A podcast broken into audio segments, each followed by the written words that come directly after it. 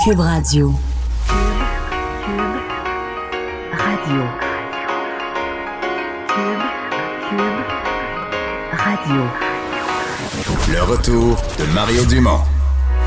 Deux heures d'info. De 15 à 17. Il provoque et remet en question. Il démystifie le vrai du faux. Mario Dumont et Vincent Dessureau. Le retour de Mario Dumont. Bienvenue à l'émission. Bonjour euh, tout le monde. Euh, on va, euh, écoutez, on va partir ça un petit peu raide aujourd'hui parce que vous le savez, là, depuis deux jours, on vous parle de ce dossier d'espionnage sur des téléphones cellulaires de vedettes. On va écouter tout de suite le porte-parole de la police de Longueuil. Il y aura une arrestation dans le dossier. J'ai de 45 ans qui n'a pas d'antécédent criminel. Celui-ci sera détenu jusqu'à comparution prévue demain à Québec. Pascal Desgagnés fera face à diverses accusations dont entre autres vol d'identité, fraude à l'identité, méfait à l'égard de données informatiques, utilisation non autorisée d'un ordinateur, ainsi qu'utilisation frauduleuse d'un mot de passe. Le SPAL a débuté cette enquête en mai 2018. La quantité d'éléments saisis et vérifiés, ainsi que la complexité des analyses, expliquent la durée de cette enquête exhaustive. Plusieurs techniques d'enquête spécialisées et un partenariat avec la Sûreté du Québec ont permis cette conclusion positive et le dépôt d'accusation par le DPCP dans ce dossier. Plusieurs victimes au Canada et aux États-Unis ont été identifiées par les enquêteurs. Ceux-ci ont fait tout à leur pouvoir afin de rejoindre l'entièreté des victimes au cours des 18 derniers mois afin de les en aviser. Il est à noter qu'il n'y aurait aucun lien entre les victimes et que le suspect ne connaissait pas celle-ci. L'enquête démontre actuellement que le suspect aurait agi seul. Plusieurs perquisitions ont eu lieu dans ce dossier, soit au domicile du suspect, certains sites web, des tours d'ordinateur, ainsi que sur divers dispositifs informatiques. L'enquête des 18 derniers mois démontre jusqu'à maintenant que les données auraient été utilisées à des fins personnelles uniquement. À noter que pour préserver l'intégrité du processus judiciaire, ainsi que afin de ne pas inciter d'autres personnes malveillantes, le SPAL n'entrera pas davantage dans les détails techniques reliés à cette enquête. Il y aura une période de questions en français. Par contre, laissez-moi, euh, pour les euh, médias anglophones, permettre de faire la même chose euh, en anglais. Longueuil Police Service Alors, on va retourner à la période de questions. Donc, euh, vous avez suivi cette nouvelle euh, qui, euh, qui, a quand même secoué un peu tout le monde. On a appris que des vedettes, donc il y avait Véronique Cloutier, semble-t-il. Véronique Cloutier était la plaignante, la première qui a dit on a fouillé dans mon sel ou on a copié des éléments de mon sel. après ça, on a parlé de joueurs du Canadien, de, de dizaines et de dizaines d'artistes, de vedettes de différents domaines. Et donc, Alexandre, on a le nom maintenant du de, de l'homme qui a été arrêté, un homme de Québec. Oui, Pascal Desgagnés, 45 ans, qui est accusé de toutes sortes de chefs d'accusation, euh, entre autres le vol d'identité, utilisation frauduleuse d'identité, utilisation frauduleuse de mots de passe, euh, et j'en passe euh, dans, ce dossier-là. Deux, trois éléments. Non, il a réagi seul. Il a réagi seul. C'est fondamental, donc on n'a pas à faire un réseau. Agi seul, ne connaîtrait pas les victimes et les victimes ne se connaîtraient pas entre elles. Il n'y aurait aucun lien. Mais il y en a au Canada et aux États-Unis. Ben moi, c'est ça, j'ai accroché aux États-Unis. je me disais, joueur du Canadien, est-ce qu'il pourrait. Parce que est-ce qu'il a pu attraper des gens qui communiquaient entre eux, là? Peut-être. Donc, si un joueur du Canadien communique avec un ami, un autre joueur de hockey ou quelqu'un aux États-Unis, est-ce que lui pouvait suivre. Parce qu'une fois que tu es dans le sel de quelqu'un, est-ce que tu peux suivre son chemin? Peut-être théoriquement, il faudrait demander un expert en la matière, mais de ce que j'ai l'air de, de ce que avait l'air d'expliquer la police de, Longueuil dans ce dossier-là, c'est que les victimes ne se connaîtraient pas entre elles non plus. Donc peut-être pas des messages, mais il y aurait des euh, justement des victimes et au Canada et aux États-Unis. Perquisition donc de plusieurs euh, données, plusieurs euh, matériels informatiques qui ont été perquisitionnés chez le suspect. Donc, un homme de 45 ans, Pascal Desgagne. J'ai peur qu'on reste, on va aller aux questions tantôt, mais j'ai peur qu'on reste déçu sur un aspect euh, il dit pour ne pas donner d'idées malveillantes à, d'autres euh, à d'autres individus, la police ne donnera pas les détails. Et, veut, pas, on est quand même un peu curieux de savoir, mais comment il est entré? Est-ce que, est-ce que physiquement, il a dû avoir accès aux appareils de ces gens-là? Est-ce qu'il était de connivence avec leur fournisseur Internet? Est-ce qu'il a travaillé dans une entreprise de, de, de fournisseurs? Parce que évidemment, si tu travailles dans une entreprise qui fournit les téléphones cellulaires, tu es dans une position privilégiée pour truquer l'affaire. Euh, est-ce que c'est vraiment... Il semble dire, parce que Véronique Cloutier, quand elle a, parlé hier euh, de ça euh, sur les ondes de son émission de radio, elle a dit que c'était pas du hameçonnage. Elle a exclu ça. Donc, c'est pas elle qui a reçu un courriel bizarre puis qui l'a cliqué par erreur. C'était pas ça. On y va par élimination. Est-ce que la police va vouloir répondre à ça? Bon, on peut écouter. On est en français. Ces gens-là étaient ciblés. Euh, pourquoi ces gens-là ont été ciblés plus que d'autres? Euh, au moment où on se parle, au niveau euh, des victimes, il n'y a aucune corrélation entre les victimes. Les victimes ont été ciblées vraiment au hasard. Est-ce que toutes les victimes sont des personnalités, disons, connues ici ou à l'étranger? Afin de protéger l'identité des victimes, malheureusement, ni l'identité des victimes, ni leur raison sociale ne sera dévoilée aujourd'hui. Alors, euh, on ne peut pas confirmer, exemple, qu'il y aurait euh, un joueur des Kings de Los Angeles ou différentes équipes de la Ligue nationale? On ne confirmera pas, effectivement, l'identité d'aucune des victimes. Est-ce que c'était des... quoi avec les données, finalement? Euh, c'est des choses qui vont être dévoilées lors du procès. au moment où on se parle, était utilisé uniquement de manière personnelle. Encore une fois, je le répète, il n'y aurait pas eu aucune perte financière pour aucune des victimes. Quand on parle de données, ça veut dire quoi? Euh, tu as des données, des photos, des vidéos? Il y a plusieurs éléments. Ça fait partie de l'enquête. Ça va être dévoilé lors du procès. Euh, comme j'ai mentionné, il y a eu plusieurs saisies, plusieurs choses qui ont été analysées au cours des 18 derniers mois. Euh, au moment où on se parle, il n'y a pas d'autres arrestations. C'est quelqu'un qui aurait agi seul. Euh, ça peut changer, mais au moment où on détient l'information, il n'y a aucune autre arrestation ni perquisition de prévue. Combien de victimes identifiées jusqu'à maintenant? Euh, le nombre de victimes exact, malheureusement, ne sera pas dévoilé aujourd'hui, compte tenu de certaines circonstances qui seront mentionnées lors du procès. On parle de plusieurs victimes. Dizaines, centaines. Malheureusement, je comprends votre question, je respecte votre question. Malheureusement, je ne pourrais pas répondre à cette question-là. Vous parliez de, euh, vous parliez de, du caractère volumineux euh, de la preuve là, que vos euh, policiers, je pense, c'est de la, squad des crimes économiques, ont amassé. Pouvez-vous nous quantifier ça? Quand on parle de volumineux? On parle de quoi? En fait, plusieurs experts euh, dans le domaine, autant au niveau du service de police de l'agglomération de Longueuil que la Sûreté du Québec, ont été mis à profit des techniques informatiques qu'on ne rentrera pas euh, à l'intérieur, bien entendu, pour ne euh, pas dévoiler, donner des idées à certaines personnes. Par contre, effectivement, une quantité très importante de données qui ont été analysées, perquisitionnées et partenariat avec la Sûreté du Québec très important dans ce dossier. Est-ce qu'on peut penser que les gens qui étaient ciblés étaient des gens qui avaient certains moyens financiers, par exemple? Jusqu'à la moyenne. En fait, encore une fois, au niveau des victimes, afin de protéger leur identité, il n'y a aucune information euh, qui va être dévoilée. C'est, ça a toujours été comme ça au service de police de l'agglomération de Longueuil. Notre priorité est de protéger euh, l'identité des victimes. Donc, il n'y aura pas d'informations. L'enquête a été si longue? Alors, on vient d'assister en direct euh, au dénouement. Alors, voilà. donc, la police de Longueuil qui donne vraiment très, très peu de détails. Des fois, moi, je comprends qu'on ne veut pas nuire au procès. Des fois, je trouve qu'on niaise au niveau de la police. Mettons de dire plusieurs d'entre elles sont des personnalités qu'on voit dans les médias. Mettons que c'est des joueurs de hockey. Écoute, là. Ça, ça, ça, tuera pas personne de, dire ça, mais... Il y en a des noms qui ont déjà circulé, puis tout ça. mais par contre, j'ai noté la question de notre collègue Félix Séguin qui a mhm. parlé, en parlant de, de, de cas États-Unis, d'un joueur des Kings de Los Angeles. Mhm. Bon. Donc là, j'ai posé. Le, monsieur du service de police n'a pas répondu, mais Félix Séguin a posé la question. Connaissant Félix, c'est rare qu'il dit tout ce qui passe par la tête à tort et à travers s'il n'y a pas quelques sources. Ouais, il faut, faut dire que c'est une enquête hein, qui été menée par le SPAL depuis quand même un an et demi. Là. On a parlé de techniques informatiques sans vouloir les préciser, mais certain que et la Sûreté du Québec et le service de police de l'agglomération de Longueuil là, ont fait, euh, ont travaillé d'arrache-pied dans ce dossier-là. Surtout euh, au vu qu'il y aurait une quantité, là, une très grande quantité de données déjà analysées, traitées. Donc, euh, un gros coup de filet sur la page Facebook du service de police de l'agglomération de Longueuil. On peut voir le visage de l'individu de 45 ans, Pascal Dégagné, si jamais vous voulez voir euh, sa photo.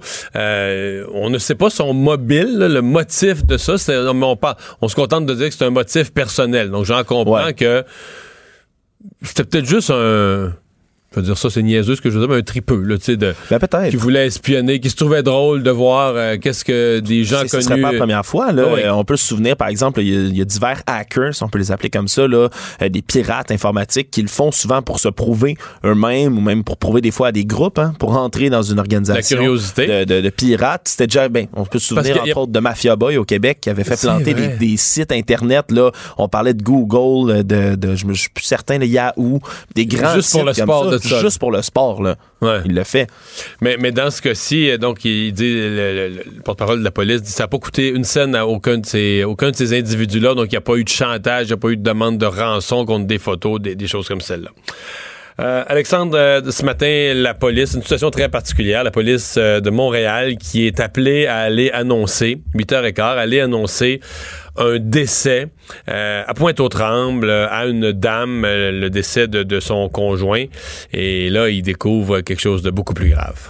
Ouais, de son ex-conjoint. Venait annoncer le décès. Euh, cet ex-conjoint-là qui se serait lancé du haut du sixième étage de l'hôpital de Joliette avant, justement, s'enlevant la vie volontairement de cette façon-là. mais lorsque les policiers se sont, se sont présentés au domicile de la dame dans le quartier de la place des Pointelliers, là, à Pointe-aux-Trembles, ils ont fait une macabre découverte puisqu'il n'y avait pas de réponse à la porte. Une femme de 42 ans puis ses deux garçons âgés de 2 et 4 ans qui ont été trouvés sans vie. Euh, on présume que l'auteur du crime est cet homme qui se serait enlevé la vie, euh, justement, mais c'est certain qu'il n'y a pas encore de, On parle d'acteurs, d'auteurs présumés euh, plutôt de tout ça. alors, c'est certain c'est une découverte assez macabre qui survient après cet autre drame fin octobre d'un père de famille qui avait mis fin à ses jours après avoir assassiné et sa fille de 5 ans et son fils de 7 ans dans leur résidence familiale dans l'est de Montréal aussi, hein, dans l'est de Montréal aussi. Ouais, dans ce cas-ci, euh, deux petits enfants, 4 ans, 2 ans, ça, ça, ça arrache le cœur. Euh, on n'en sait pas euh, ça non plus. J'ai l'impression qu'on va, la police probablement faire un point de presse ou dévoiler certains détails supplémentaires sur la, au moins sur la séquence des événements. Ouais, ben, l'auteur présumé, on dit qu'il avait déjà été arrêté en août 2018 pour des voies de fait contre sa conjointe justement, mais il avait été acquitté des accusations qui étaient portées contre lui. il faisait toujours l'objet d'ailleurs de procédure judiciaire, on parle de non-respect d'un engagement. Euh, il, était interdit d'approcher cette ex-conjointe-là, entre autres, sauf pour voir les enfants. Il était interdit d'être en possession d'une arme à feu. Donc, euh, il y avait un historique dans ce cas-ci. Et euh, ce qui permet de présumer qu'il s'agit de l'auteur, là, cet homme qui se serait enlevé la vie. Un historique, d'ailleurs, ce matin, dont les voisins parlaient assez spontanément lorsque Yves Poirier de, de, TVA Nouvelle est arrivé sur place.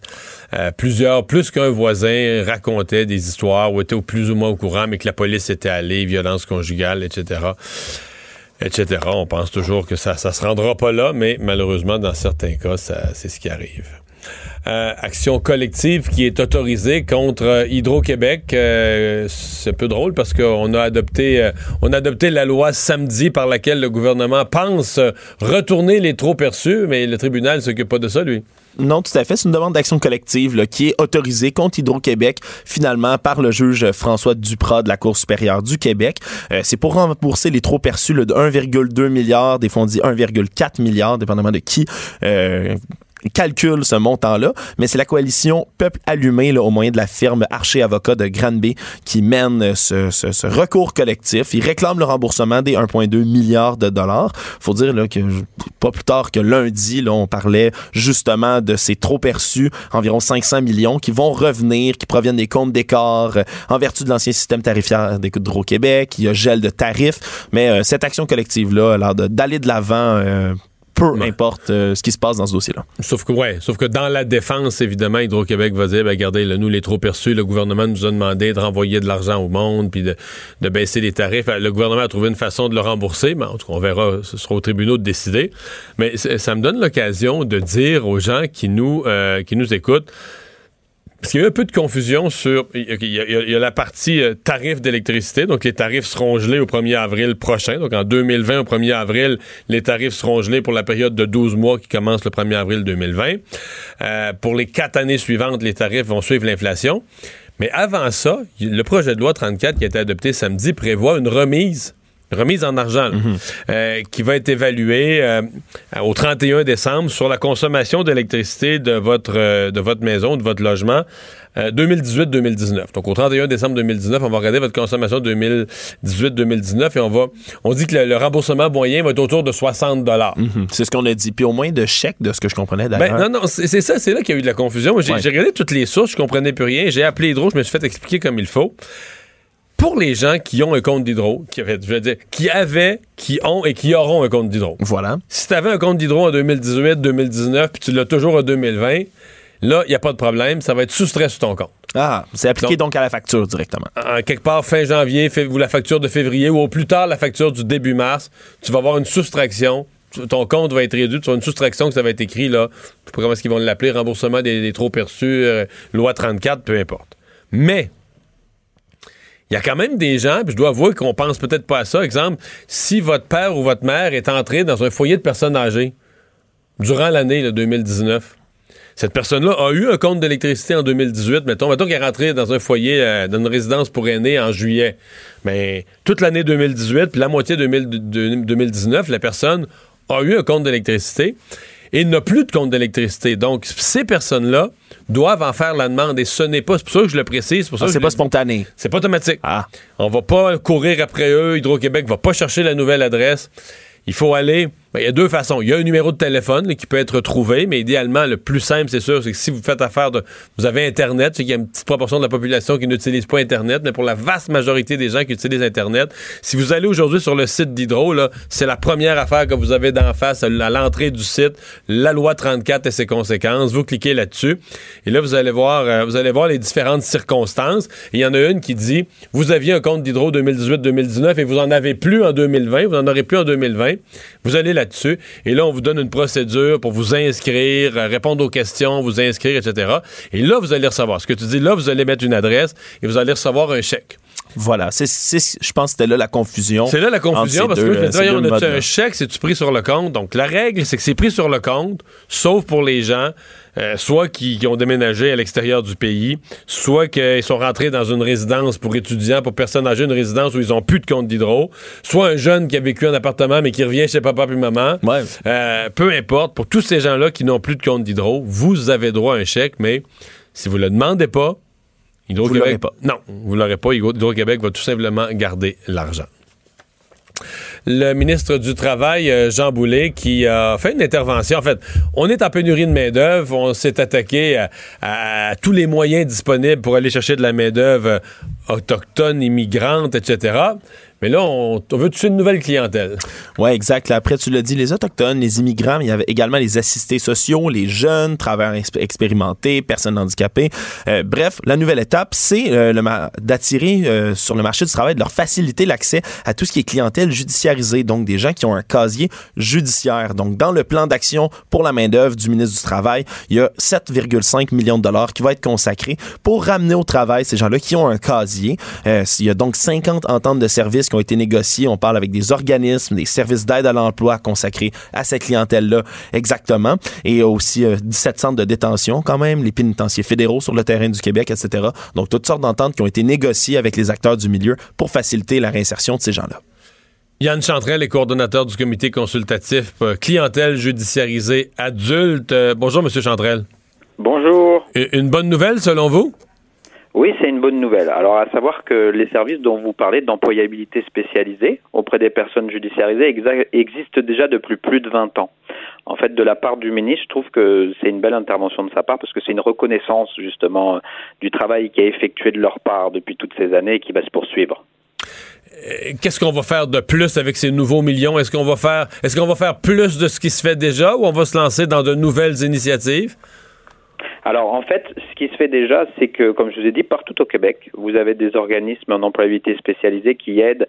Euh, à l'heure actuelle, c'est à peu près 5000 personnes entre les personnes qui sont en détention, puisqu'il y a des services d'employabilité également dans chaque détention du Québec pour préparer les personnes déjà à leur sortie pour le marché du travail.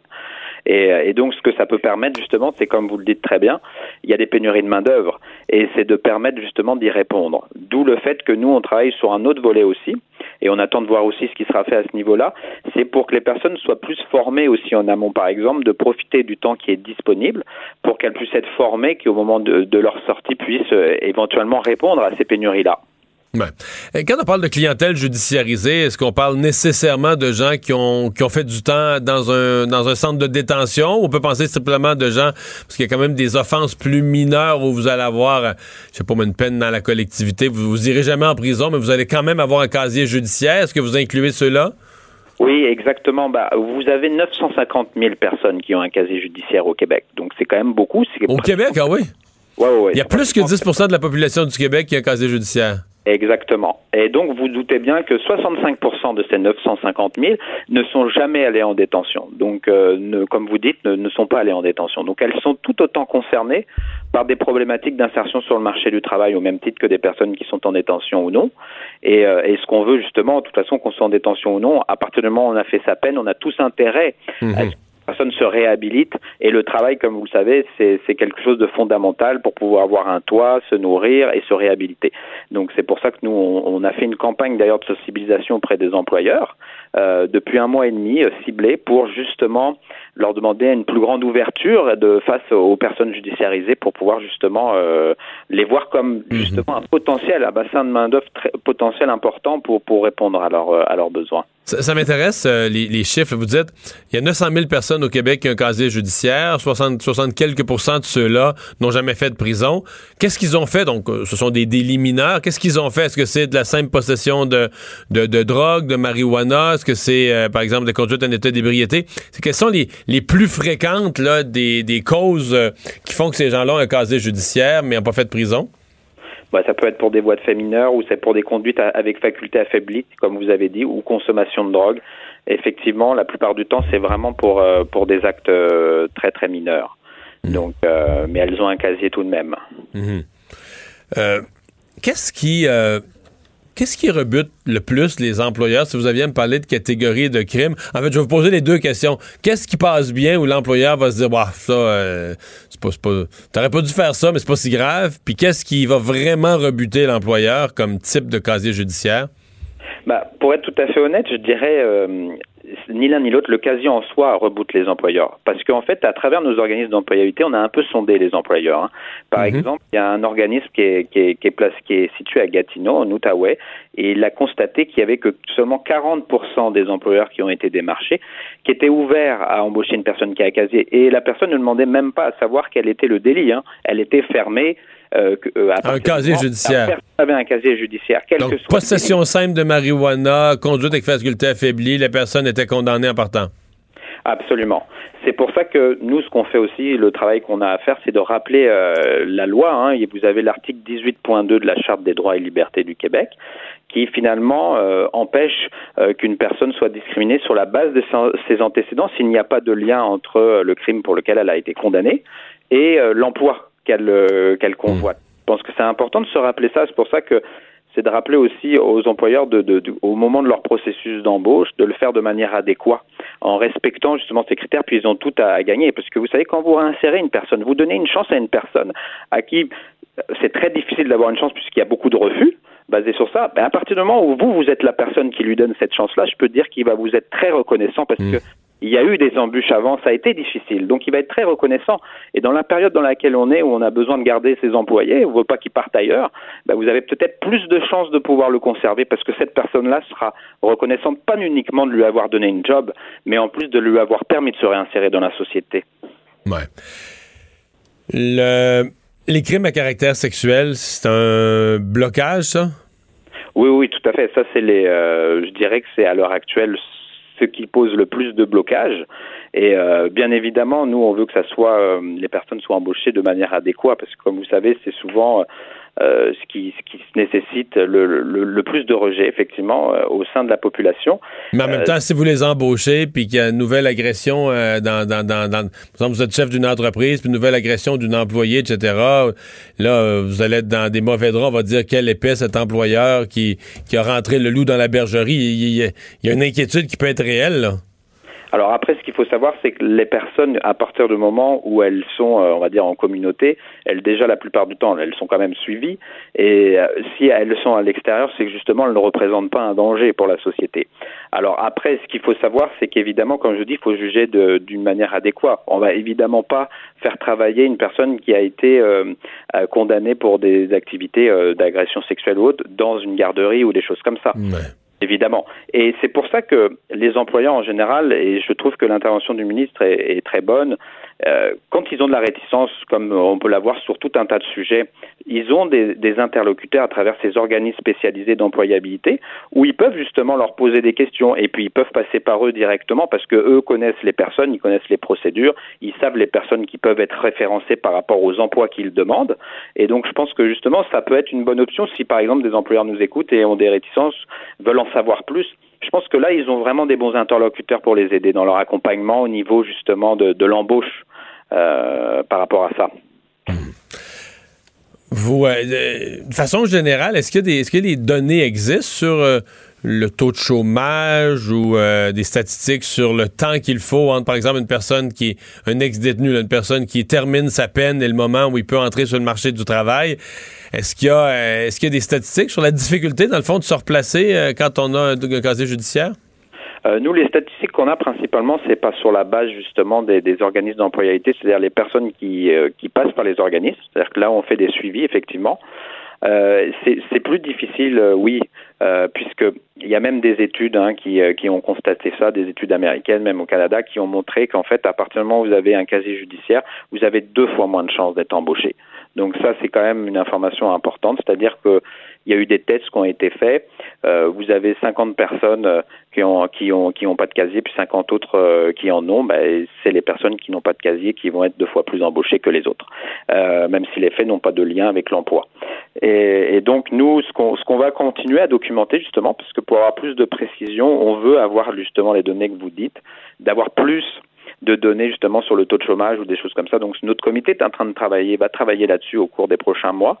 Ce qu'il faut savoir, c'est que vous avez par exemple 34 000 personnes euh, qui sont euh, judiciarisées, qui sont prestataires des programmes d'aide financière de dernier recours, par exemple.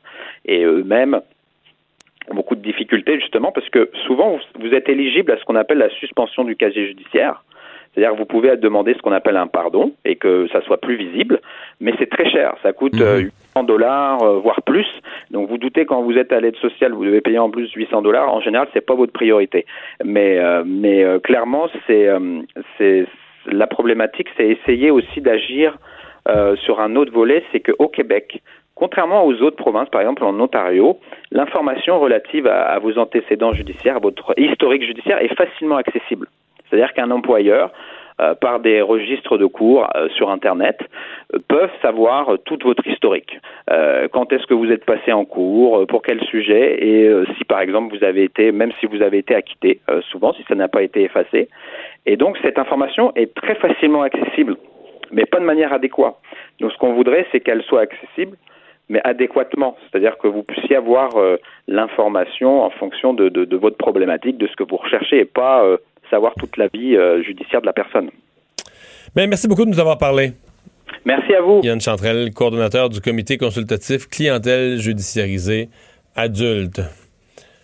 C'est certain qu'il y a certains types de crimes. Euh, dépendamment du type d'entreprise, mais euh, si tu as, du matériel à mettre dans les mains de quelqu'un puis qui a déjà volé, si tu travailles avec plein de personnel puis qu'il y a des, antécédents d'agression sexuelle, on a beau dire faut pas que l'employeur ait des préjugés, mais l'employeur, il va se dire, ah, moi, je, c'est quand tu as le choix entre deux. C'est que, la pénurie de main-d'œuvre, quand tu as le choix entre deux, tu dis, ouais, je prendrai pas de chance. Faut pas faire exprès dans certains cas, ça, je, peux, je peux comprendre. Mais c'est des chiffres qui m'avaient fait bondir quand même, hein, selon ce que le ministre, de, le ministre Boulet avançait. En 2017, il y avait 4 millions de Canadiens avec un casier judiciaire. C'est 14% de la population adulte. Non, c'est impressionnant. C'est beaucoup plus qu'on croirait. Euh, Guy Lapointe, ancien joueur étoile du Canadien, défenseur étoile du Canadien, le club qui a fait une annonce concernant sa santé euh, tout à l'heure. Oui, dans un communiqué, l'Organisation du Canadien de Montréal qui ont révélé que Guy Lapointe est, souffre d'un cancer de la gorge, un cancer à la base de la langue, euh, puis que dans les prochaines semaines, il va amorcer des traitements. On demande évidemment à respecter son intimité, celle de sa famille durant ses traitements, hein, c'est le, fameux numéro 5, Guy Lapointe, qui a été retiré, on se rappelle son numéro, le 8 novembre 2014. Alors, on va lui souhaiter le prompt rétablissement, puis bonne chance dans cette, dans cette épreuve. Je l'ai vu jouer. Oui, pas moi. À toi. Je l'ai vu jouer. Moi. Je me souviens, eh, il faudrait. Six Coupes Stanley à Montréal. Oui, il faudrait qu'un vrai pro de hockey, non, mais il a compté un but contre Boston en série, il a compté un but d'une importance historique, là. un ah but égalisateur. Oui, oui, même moi, j'en ai entendu parler. J'ai encore l'image euh, j'ai encore l'image du slap shot dans, l'esprit. Euh, on va faire une pause euh, dans un instant. On va, oui, on va revenir sur le dossier du Publisac, mais vraiment sur ce, ce point précis, les hebdos, les hebdos locaux, les hebdos, les hebdos de quartier. Est-ce qu'ils seraient vraiment en danger s'ils n'étaient plus distribués dans le Publisac? Le retour de Mario Dumont. Pour nous rejoindre en studio. Studio à commercial cube.radio. Appelez ou textez. 187 Cube Radio. 1877 827 2346. Oh, quel dossier que celui du euh, Publisac. On aura parlé beaucoup au cours des derniers jours. En fait, je pense que ce qu'il faut, euh, ce qu'il faut dire d'entrée de jeu, c'est qu'au point de départ, euh, ça a peut-être été vu comme quelque chose de vraiment simple, dire que des gens, des pétitionnaires, des simples citoyens courageux qui veulent le bien de la planète disaient arrêtez de nous, de nous lancer dessus un tas de papier dans un sac de plastique euh, qui font des déchets. Mais euh, en s'avançant là-dedans, euh, là, la ville de Montréal qui a avancé, qui a appuyé ses pétitionnaires, qui semble vouloir aller de l'avant avec le fait de ne plus permettre la distribution universelle du Publisac, bien, on se rend compte qu'il y a plusieurs conséquences, qu'il y a plusieurs retombées. Euh, l'une de celles-là, et euh, peut-être certains d'entre vous m'ont lu ce matin, j'ai parlé de ça, je me suis interrogé là-dessus à haute voix dans le Journal de Montréal, dans le Journal de Québec. Est-ce que c'est le dernier coup là, de le dernier coup de Jarnac pour mettre fin à la vie de beaucoup de petits hebdos, euh, petits journaux locaux, de quartiers, de, petites villes, de régions. On va parler tout de suite avec Benoît Chartier, président du conseil d'administration d'Hebdo Québec. Bonjour, Monsieur Chartier. Bonjour, M. Dumont, ça va bien? Oui, ça va bien. Euh, la proportion des, euh, des hebdos, des journaux locaux dont je parle, qui sont distribués à travers le Publisac est élevée, hein?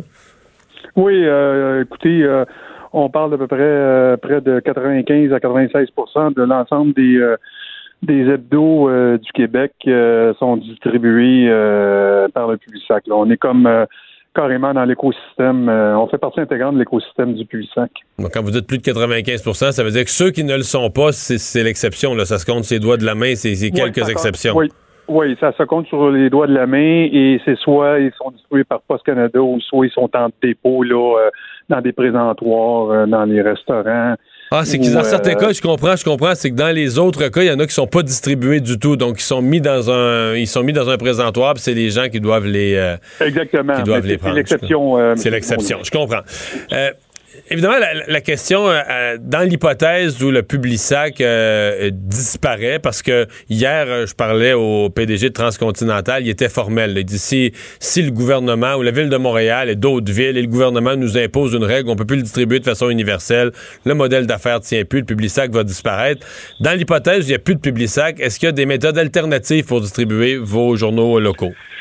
Euh, oui, ben il y en a. Euh, c'est sûr que bon, est-ce que ça sera la fin euh, des ados? Je ne crois pas. Là-dedans, M. Dubon, il y a quand même des journaux qui sont centenaires, là, qui sont qui sont publiés depuis de nombreuses années, mais sauf que ça nous complique la vie drôlement, drôlement. Bon, une des, manières de peut-être se faire distribuer, c'est c'est Post Canada, mais là, il faut comprendre. C'est combien plus cher? Euh, c'est à peu près trois à quatre fois plus cher. Euh, aussi, il y a le, le, le, le, format qui est en qui, qui, qui ça prend des formats spéciaux parce que Canada ne dit pas, là, excusez l'expression, avec euh, tous les formats du euh, de, de, des journaux. Le poids, il faut tenir en, le poids en considération. il faut tenir aussi en considération le fait que le, le délai de livraison peut être entre trois et quatre jours. Alors pour un journal, c'est pas toujours évident là, d'être distribué sur quatre jours. Alors que Publisac, il y a une journée, il y a une journée précise dans la semaine. C'est deux jours à peu près là. C'est deux jours plus ça. C'est mardi, mercredi qui, euh, que, Transcontinental nous garantit la distribution. Il y a le fait aussi que Post Canada ne fait pas crédit. Alors, euh, ça aussi, c'est un enjeu. Alors, tu sais, il y a quand même plusieurs facteurs. C'est on peut faire affaire avec Publisac, mais là, on, vient là, complètement, complètement de modifier le, le, le, l'histoire. Là. Ouais, mais vous parlez de trois à quatre fois le coût pour la distribution ce qui est quand même appréciable. Est-ce que ces journaux-là, est-ce qu'il y en a plusieurs qui, font de l'argent en masse, puis qui ont des. Il me semble que euh, ce qu'on entend partout, c'est que tous ces journaux-là sont, en danger, sont fragiles. Ben oui, c'est ça. C'est ça, euh, M. Dumont. regardez bien, là, la, vie est dure pour nous depuis 3-4 ans. Euh, nous, on fait une guerre en finir au GAFA. Parce que c'est pas juste les quotidiens qui sont touchés par le GAFA. Là. la presse hebdomadaire, elle l'est elle aussi. Alors bon, là, on a quand même eu des bonnes nouvelles. Euh, on a participé à la commission sur l'année des médias au mois de septembre euh, d'Eau-Québec. J'ai témoigné moi-même euh, au nom d'Hebdo-Québec. donc, je représente une centaine d'hebdo d'éditeurs propriétaires dans chacune de leurs régions à, travers le Québec. Puis on a eu des, quand même des, des, bons résultats. Là. je pense que la ministre de la Culture et le ministre de l'économie et des finances a quand même annoncé là, de l'aide aux médias, subventions à les salles de rédaction. On était très contents. Mais là, oui, je comprends. On vous, amène, on vous amène de l'argent de la main droite, puis si on vous le fait à redépenser de la main gauche. Ce que vous disiez dans votre chronique ce matin, c'est que là, euh, dans le cas des hebdos, parce que les quotidiens ne sont pas touchés par, le, par les publics parce que les autres, c'est de la distribution par abonnement, donc ils ont des camelots où on les retrouve au dépanneur, les copies.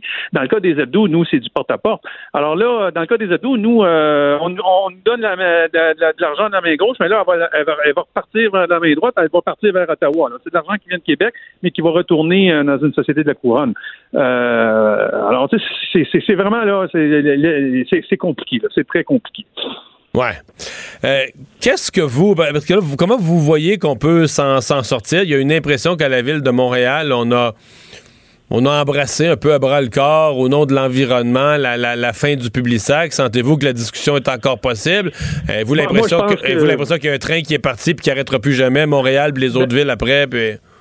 Non, moi je pense que la ville de Montréal euh, risque d'être quand même, euh, j'ose espérer, parce que là, dans le fond, le concept, M. Dumont, c'est qu'on oppose la liberté de presse et la liberté d'expression à l'environnement ou l'inverse. Euh, nous, on fait les frais d'une euh, d'une cause environnementale. ce qu'il faut dire dans le cas du Publisac, ça reste quand même, c'est du papier, là. C'est du papier, donc du papier, c'est recyclable. C'est du papier produit au Québec. Euh, avec, avec des résidus, avec des résidus de bois qu'on enterrait avant puis qui produisaient des gaz à effet de serre en pourrissant. Exactement. Et là, est-ce que là, on est en train de nous dire, euh, Monsieur Chartier, ben, moi, je suis éditeur de cinq journaux, là, je suis aussi président du conseil d'administration, mais j'édite des journaux, je suis propriétaire de cinq journaux sur la rive sud, dont le courrier de Saint-Hyacinthe. Là, on, on, est en train de me dire que mon journal est un déchet. Et là, nous, nous, les éditeurs, on est en train de se poser de nombreuses questions. Là. Pourquoi qu'on on nous oppose à l'environnement, sachant que nos journaux sont imprimés sur du papier qui est recyclable, qui est fait de copeaux de bois, c'est produit au Québec. Euh, là, on, là, on se demande là, euh, le raisonnement là, est-il vraiment euh, fondé et sérieux là, à la ville de Montréal? Est-ce que la mairesse Plante va, va peut-être s'asseoir puis commencer à réfléchir, dire écoutez, là, euh, sur l'île de Montréal, on parle de peut-être une, dizaine d'hebdomadaires qui sont distribués porte à porte euh, selon les quartiers. Là. C'est la, compagnie Métro Média. Euh, là, si s'il y a une déferlante qui ça suit sur le reste du Québec, là, il y, a vraiment la liberté d'expression, qui la liberté de presse. Il y a des jobs de journalistes qui sont en jeu, M. Dumont.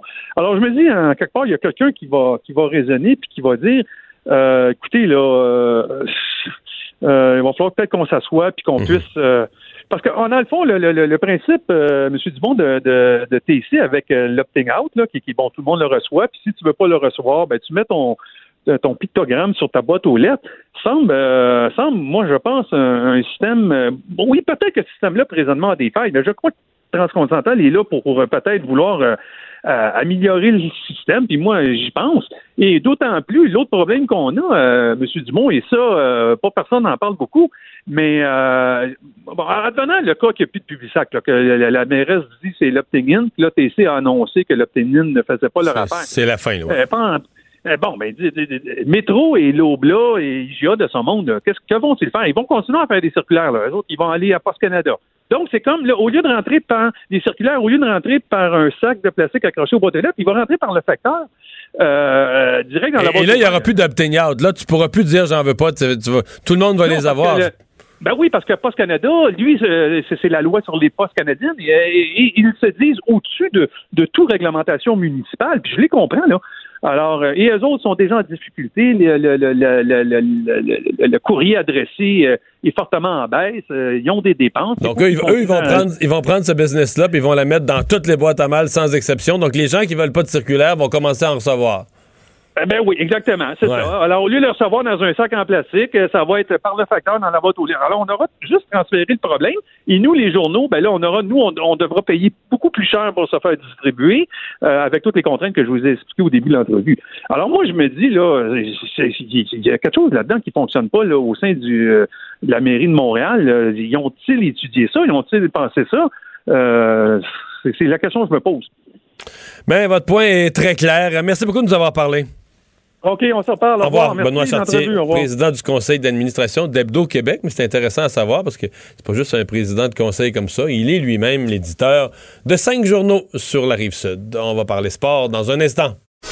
Le retour de Mario Dumont, l'analyste politique le plus connu au Québec. Cube Radio. Cube Radio. Autrement dit.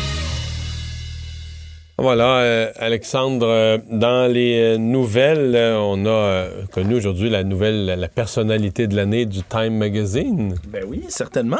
C'est Greta Thunberg, hein, cette militante pour le climat, qui a organisé entre autres les marches pour le climat un peu partout autour de la planète. ça tombe, une nomination en même temps que la COP 25 quand même. à 16 ans, c'est la plus jeune personnalité de l'année du magazine Time. Donc, évidemment, on, on souligne pour sa capacité à avoir mobilisé des millions de gens dans les rues euh, au travers de la planète au grand complet dans la dernière année. Aucun doute que sa, capacité de mobiliser a, impressionné. Euh, moi, mon malaise, c'est que je suis pas encore totalement certain que, oui, elle a fait une démarche, là, mais je suis pas encore totalement certain de ce que les médias ont fait avec elle. Hmm. Ben, des, fois, des fois, ça prend un symbole pour ce genre oui, de, non, non, Oui, tout à fait. Mais est-ce qu'elle-même est consciente de ce qu'elle est devenue? Puis là, je voyais, elle a signé une affaire d'extrême gauche qui pue dans l'environnement. Là. Euh, puis là, tu dis, OK, c'est-tu elle qui a vraiment écrit, elle aurait co-écrit ça? Est-ce qu'elle a co-écrit ça? Est-ce qu'elle est consciente, là, dans l'histoire de l'humanité, du genre de tendance auquel elle s'associe? Est-ce qu'elle a vraiment mesuré le pour et le contre de ça? J'ai comme l'impression que c'est une petite fille de 16 ans, puis qu'il y a comme des gens derrière qui tirent des ficelles et qui, qui de toutes les manières, la euh, la mais enfin, c'est mon opinion personnelle. Il n'y a pas de doute que sur la question précise des changements climatiques, sa mobilisation est impressionnante et que c'est. Moi, je pensais qu'elle allait gagner le Nobel de la paix aussi. Moi, j'avais prédit Nobel de la paix et Time Magazine, mais j'ai juste eu Time Magazine. On va tout de suite euh, rejoindre Jean-Charles pour les sports. Salut Jean-Charles. Allô, allô? Hey, c'est impressionnant hier, là. Plate au euh, dire de Mario Lemieux, mais bon, le résultat, c'est le résultat qu'on veut à Montréal, non? C'était si plate que ça? Je sais pas, mais c'est mardi soir, tu le sais. Je fais du sport, je n'en regarde pas, mais j'ai vu les meilleurs moments. Puis en tout cas, le but de chez Weber, c'était pas plate, là. Non. Euh, Weber qui a été. Euh, d'ailleurs, Weber qui donne dans l'humour, ça, je savais pas ça, que je savais pas que c'était possible. C'est pas la première affaire qui nous frappe, là. Ben, pas vraiment, non. Mais hier, il était drôle. en fait, la première affaire qui nous frappe avec Weber, c'est lui-même. Parce qu'il frappe en temps. Mais là, hier, il dit, la dernière fois que j'ai marqué un but comme ça, c'était à NHL 95. Euh, évidemment, sur ben, la console de jeux vidéo. Je, vais te faire une confidence. Parce que nos bureaux et ceux de ton équipe sont pas loin. Je me suis amusé tout à l'heure avec les gens de ton équipe de, de, JC à aller regarder sur YouTube des visuels de NHL 95 et constat, là, c'était boboche, mon vieux. C'est incroyable ben comment les jeux vidéo se sont améliorés. Les petits ah, bonhommes sont même pas bien définis. Je veux dire, Grâce au savoir-faire montréalais. entre autres, entre autres, oui, dire, parce que tout ça part pas mal d'ici, Ubisoft et les autres maintenant qui s'agglutinent les uns aux autres. Euh, Montréal est une véritable plaque tournante de cette nouvelle économie. Mhm.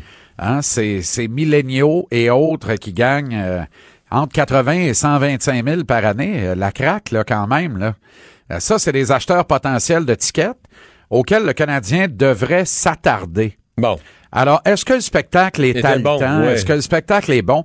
Moi, je pense pas que c'était plate au même titre que l'a dit, au, niveau où l'a dit Mario Lemieux. On a vu des matchs plus plates que ça impliquant le Canadien récemment.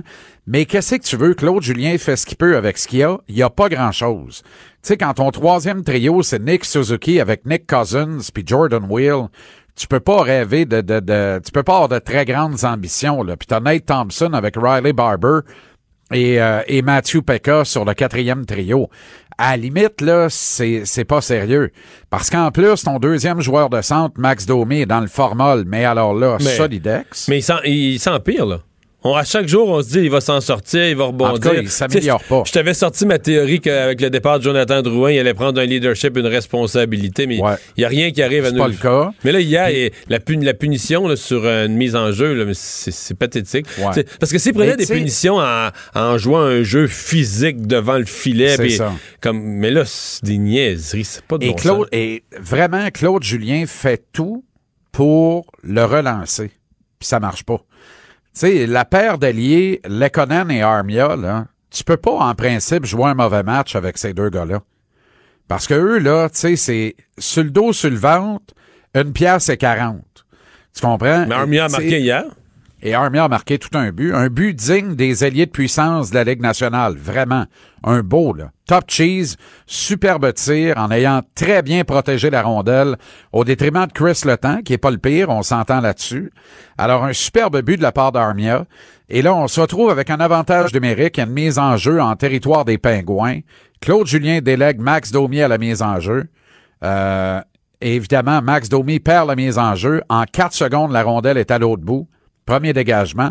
Il y en a eu trois de suite avant que Julien perde patience et ramène au banc euh, son unité, sauf chez Weber, et envoie finalement Dano avec Gallagher et Tatar qui ont trouvé le fond du filet.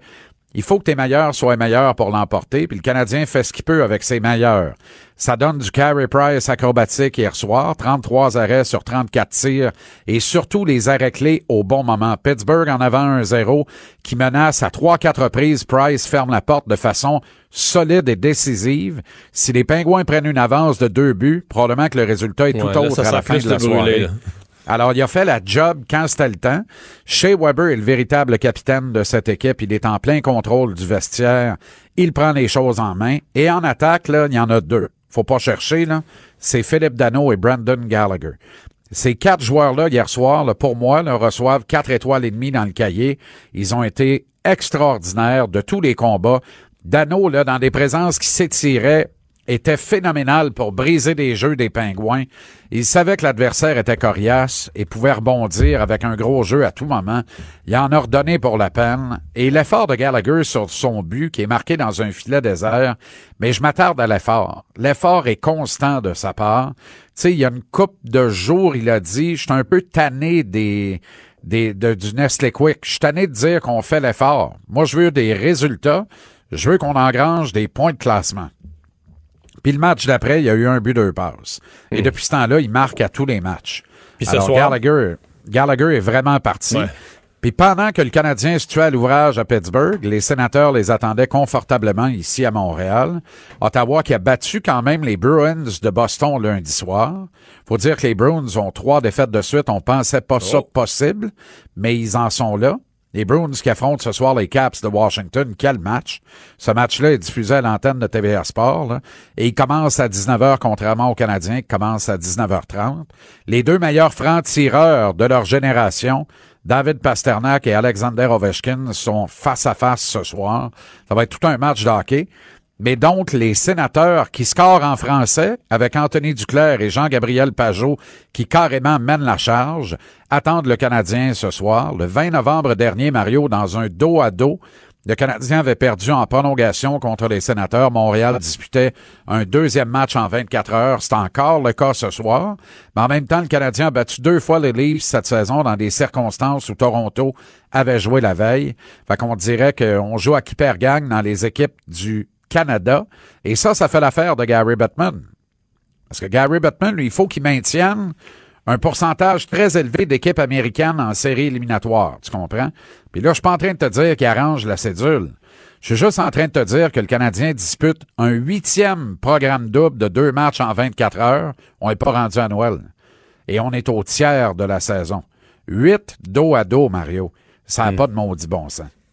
Alors, soit il y a trop de matchs, soit Stevie Wonder fait cédule. Dans les deux cas, faut que tu y vois. Moi, je pense qu'il y a trop de matchs. En KHL, on en joue 62. Les collèges américains, au hockey junior, on en joue une soixantaine. Les collèges américains en jouent une quarantaine. La Ligue nationale doit y voir. là. Je pense qu'il y a au moins 10 matchs de trop dans le calendrier de la Ligue nationale de hockey. Et ayant pour effet qu'on joue deux soirs de suite et qu'en troisième Ah oui, période, des fois, on manque un petit peu de jambes. Ben exactement, parce que les buildings sont surutilisés et t'as pas préséance. Le Canadien a préséance dans son édifice. Les Leafs aussi. Mais c'est pas tout le monde qui a préséance. Il y a beaucoup de marchés américains. Tu sais, Madison Square Garden, euh, peux-tu dire que c'est le building le plus utilisé en Amérique du Nord? Alors, les Rangers, là, ils ont pas le premier choix à MSG. Là. Même les Knicks passent devant eux. Fait que ça donne souvent des calendriers un peu tordus, compliqués. Euh, puis on, on réussit à rafistoler tout ça avec ce que ça comporte de mauvais spectacles. Pour la valeur du ticket, si tu veux maintenir un bon prix de ticket, faut que tu maintiennes un bon show. Ben, selon Mario Lemieux, le Canadien joue plate. Je suis assez d'accord avec Mario, mais le Canadien fait ce qu'il peut avec ce qu'il a. Mais s'il y avait moins de matchs, on pourrait se permettre de donner peut-être un meilleur spectacle. Voilà qui est dit. Merci Jean-Charles. À demain. Salut, à demain. Et c'est l'heure de la chronique culturelle avec Anaïs. Mais Anaïs qui nous amène de la belle visite aujourd'hui. Bien sûr. Là, on est en compagnie d'Isabelle Richer, Marie-Pierre Morin. Bonjour les filles. Allô? Bonjour. Là, c'est- c'est- pour commencer, c'est quoi? Vous pouvez pas faire de la radio avec vos lunettes? Est-ce que c'est c'est ça que je comprends? Mais là, je sais pas. Mais on dirait, que- on dirait que euh, on est comme le même humain des fois. Puis, On a mis nos, nos lunettes pareilles. Non, mais lunettes pareilles, Parce que là, les gens vont pouvoir voir sur les médias sociaux. Oui. Vous avez une coupe de cheveux similaire, Oui. votre tasse, à côté les lunettes, à côté le cellulaire. Lunettes, lunettes, tasse le cellulaire. Une chance que vous jouez la mère, la fille. Je veux dire, Puis tout on- est dans pour tout. les là. cheveux, on s'est pas appelé. Non, on a fait ça indépendamment l'une de l'autre, mais comme on est des jumelles cosmiques, on fait, on fait tout en simultané. Je pense qu'il y a quelque chose qui se passe là entre vous deux. Mais il n'y a aucun, aucun amour, aucun respect entre nous deux. On se déteste. Ah ouais? Ah ben. On subit. On s'endure. Même à Fermont? Ah, surtout. Surtout à Fermont. Parce que là, c'est ça. Aujourd'hui, on parle de la série La La nouvelle série policière qui débarque demain euh, sur Club euh, Illico. Deuxième saison déjà de confirmer avant même que la première saison ait débuté, ce qui est réellement fantastique. Là, on va Oui. entendre un court extrait de la première saison. On a trouvé un corps, sergent. Où ça? À Fermont. Frontière du pôle Nord, ça? Plutôt du Labrador. Pour le décès, as-tu une cause probable? Ça m'a tout l'air d'une forme d'intoxication. Le petit Grégoire aussi, c'était une intoxication. Qui l'a tué? Je pense que c'est pas le dernier cadavre qu'on va trouver. Dis le, le mot là, qu'on veut pas dire depuis tout à l'heure. Tueur en série. Et c'est ça, c'est Oh. une série policière dès les premières secondes. Et moi, c'est ce que j'aime. On embarque direct dedans. Là. Tu sais, ça prend pas euh, un épisode complet avant de savoir un peu euh, ce qui se passe. Ça commence directement.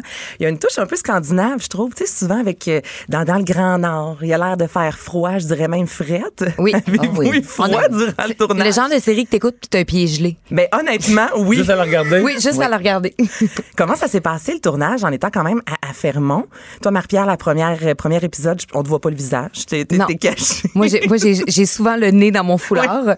Mais, mais euh, pour euh, Alexandre Landry, qui est le, le, le partenaire de- d'Isabelle et Isabelle, ça a été assez euh, rock'n'roll parce que il y a beaucoup de manipulations à faire quand tu joues un, un enquêteur. Oui, c'est froid. Puis avant d'aller à Fermont, il y a aussi Oui. des extérieurs qu'on a tournés à, À Saint-Zénon. à Saint-Zénon, qui est à une heure et demie, euh, une heure quarante-cinq de Montréal. Et comme un cadeau, vague de froid, moins 40. Comme un cadeau. Ben Comme un beau préparer. cadeau. Alors, le, le début du tournage. Mais la première journée a été catastrophique. C'était- il faisait moins 40. Euh, Est-ce que c'est la vague de froid du, du début janvier dernier, là? non, Euh, non, c'est en c'était- février. Février. OK. Mais, mais tu sais, des rafales de, de vent et de neige qui faisaient en sorte que c'était, c'était impossible de tourner. Et il y a eu un feu. Un aussi. incendie, mais on est dans le milieu de nulle part. Là. Et il y a une un route. incendie, il y a une route. On tourne évidemment sur cette route et c'est des pompiers volontaires. Donc, ils arrivent de temps en temps. Fait qu'on a été interrompus comme si on tournait à Brooklyn. Oui. Et il y avait aussi un loup. Parce que pour faire ça simple, on s'est dit que ce serait le fun d'avoir Cette journée-là, cette journée-là, on avait un loup. un acteur qui était un loup. Oui. Donc, c'était le coefficient de difficulté, pas tant pour nous, plus pour Que Patrice Sauvé à la réalisation, a été énorme. Donc, et la deuxième journée, euh, la, location se trouvait euh, dans un endroit qui n'était pas accessible par la route. Donc, on était tous en motoneige pour se rendre Eh boy. à la location, qui était, c'était magnifique où est-ce qu'on tournait. Mais si, on a commencé soit tu dis ça passe ou ça casse parce que soit on on décède. mais vous deviez être à bout, tout simplement. non, mais, mais c'est très, très rassembleur. Tu te connais rapidement quand tu es dans un dans un tournage comme ça avec un coefficient de difficulté qui est élevé. Mais ce qui est fascinant, puis je, je te laisse même pas poser une question, c'est que souvent quand on parle de, de, de nouvelle série, on va parler des acteurs, des, des stars de la série entre autres Isabelle Richer, Marc Messier, Lise Guilbeault, Patrick Yvon, Alexandre Landry, Jean-Philippe Perra. Mais les vrais stars de ce tournage-là, c'est l'équipe technique parce que nous, les, les, les, petits précieux, ils nous mettent dans des camions chauffés entre les takes. Et moi, j'avais des semelles chauffantes avec une télécommande. j'avais une, j'avais une veste avec des batteries. J'ai vu plein, plein de semelles chauffantes là, comme un procédé chimique. Là. Mais, mais pas qu'une télécommande. Pas avec une télécommande. moi, elle, elle, était motorisée. Mais la direction photo, l'équipe technique. Ah, c'est hallucinant. Là. autres, c'est comme disait Patrice Sauvé aujourd'hui au, visionnement, il disait tu sors dehors, il fait moins 40, puis il vente. Tu t'en vas pas jouer dehors pour deux heures, tu t'en vas jouer dehors pour 14 heures. OK, mais là, vous êtes qui dans la série? Donc, Isabelle, t'es une enquêteur? Oui, en fait, la, le genre détective Céline. Euh, oui, euh, Céline Trudeau euh, est appelée pour se rendre à Fermont parce qu'une euh, une femme a été retrouvée morte dans les conduits d'aération du fameux mur de Fermont. Donc, je suis appelée là pour enquêter. mais Première journée, je tombe face à face avec ma fille, qui est jouée par Marie-Pierre, que j'ai pas vue depuis quatre ans. Et on, oh. sent qu'il y a des réelles bonnes raisons pour pas s'être vu depuis quatre ans. Et rapidement, on se rend compte que ce meurtre-là n'est pas isolé et qu'on a affaire à un tueur en série. Donc, cette enquête-là, qui devait se faire assez rapidement, finalement, va durer plus longtemps parce que les morts se multiplient. Donc, et se rapprochent. Et se rapprochent dans le temps. Donc, à travers cette, cette enquête-là, il y a aussi cette espèce de... de ben, de quête-là, de, quête -là, de savoir qu'est-ce qui s'est passé entre ces deux-là, puis si c'est euh, c'est réconciliable. Qu'est-ce que tu fais à Fermont, toi? Moi, j'essaie de me construire un petit bonheur qui est vraiment monté euh, dans un château de cartes et il s'agit juste que, que la mer débarque pour souffler dessus et, détruire tout ce qu'elle a pris quatre ans à construire. Euh, mon Dieu, j'ai une vargée dans le micro.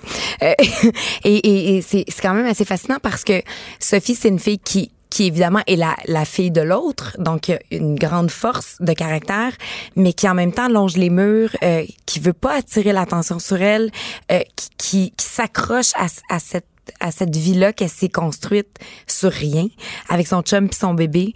Euh, puis là, elle voit sa mère débarquer comme un tank euh, pour venir tout scraper comme elle fait toujours dans sa vie. Euh, et c'est, c'est, c'est une relation mère-fille très complexe. Oui. Euh, et, et, et, en même temps, c'est super beau de suivre ça, euh, qui est une quête très humaine dans une enquête qui est très violente, tu sais, d'un, meurtrier en série. On en a beaucoup des séries policières qui sont euh, enlevantes et qu'on suit avec avec beaucoup d'intérêt euh, parce que tu veux savoir qui que tu es, puis on, on, cherche tous le meurtrier. Mais en même temps, je trouve que cette histoire-là est, est, est très forte aussi au niveau humain euh, parce qu'il y a plein d'histoires satellites qui se passent autour du meurtrier et de cette enquête-là qui se passe, qui est extrêmement crédible et qui est très très très bien portée par par euh, par Isabelle et Alexandre Landry, qui est euh, à mon avis euh, sexy skidoo. Euh, dans cette série-là. Ça, c'est ma nouvelle expression oui. pour euh, définir Alexandre. Alexandre Landry. Toutes Sexy les femmes du Québec. Pidou. Ça, ça veut dire qu'il sent le, le cul puis le gaz. Oh! oh! ça va bien ensemble. Ça va bien ensemble. Non, mais pour vrai, toutes les filles de région, Ma Mario et moi, on s'aime parce qu'on vient de Rivière-du-Loup les deux puis on sait c'est quoi ça sent le gaz. Euh, mais mais il y a ça et, et, donc je trouve que c'est c'est un il, bel. Il, il, habite bien le personnage à Fermont. Mais complètement. Tu sais, d'un gars de la SQ, on sait c'est quoi ça sent. Tu sais, parce que ça se promène pas en. Oui, mais ce qui, est, ce qui est touchant, c'est que mon personnage d'enquêteur, qui est un, un, un enquêteur d'expérience aux homicides, se, se fait matcher avec ce policier-là de Fermont, qui est complètement l'opposé de oui. mon personnage, c'est-à-dire qui est très sensible, probablement pas du tout à la bonne place dans la police et surtout pas aux homicides. Et surtout pas avec toi. Alors, il est complètement déstabilisé par ma façon de, de, de, bulldozer de rentrer dans une enquête. Et lui, en plus, il, il connaît les gens de la place. Il a peur ouais, de blesser, il a peur de déranger, il les aime, il, il veut pas brusquer la paix, il veut... Donc, ça, ça fait comme une espèce de duo qui est complètement improbable, mais qui... Qui fonctionne très bien et qui, Oui, est- qui est plein d'humour, je trouve. Mais il y a vraiment des touches. Ici et là, là, vous semez, là, c'est juste des petits tocs ici et là d'humour. Mais là, parce que toi, t'en as vu deux, là. J'en ai vu deux hier. C'est pas juste, là, mais c'est ça pareil. J'étais fâchée, j'en voulais une trois. Non, mais. Ah, ben ça, je, c'est bon- bon ça, semaine. Moi, je les écoute toutes d'une traite. Là, Oui. Tous ceux et celles qui vont l'écouter demain vont pouvoir, se- ben, comme toi, là, Mario, avec ma, Marie-Claude, c'est sûr que ça va remettre binge. en fin de semaine. Parce que les deux s'attendent. Ben oui, évidemment. l'écouter ensemble. Mais Que je te voie écouter ça sans Marie-Claude, mais qu'est-ce que vous avez envie de dire? Parce que là, on surtout avec les, les géants du web. Il y a Netflix, là, Apple TV, Ouais. euh, Disney+, euh, Amazon. tout, tout, Amazon, tout.tv, il y en a, il y en a. Euh, on peut tellement consommer maintenant de séries. Qu'est-ce qui fait que cette série-là en particulier va se démarquer des autres séries policières qu'on a pu faire au Québec dans les dernières années ou à l'étranger? Ben, je sais pas toi, mais moi, j'ai- pas l'impression que.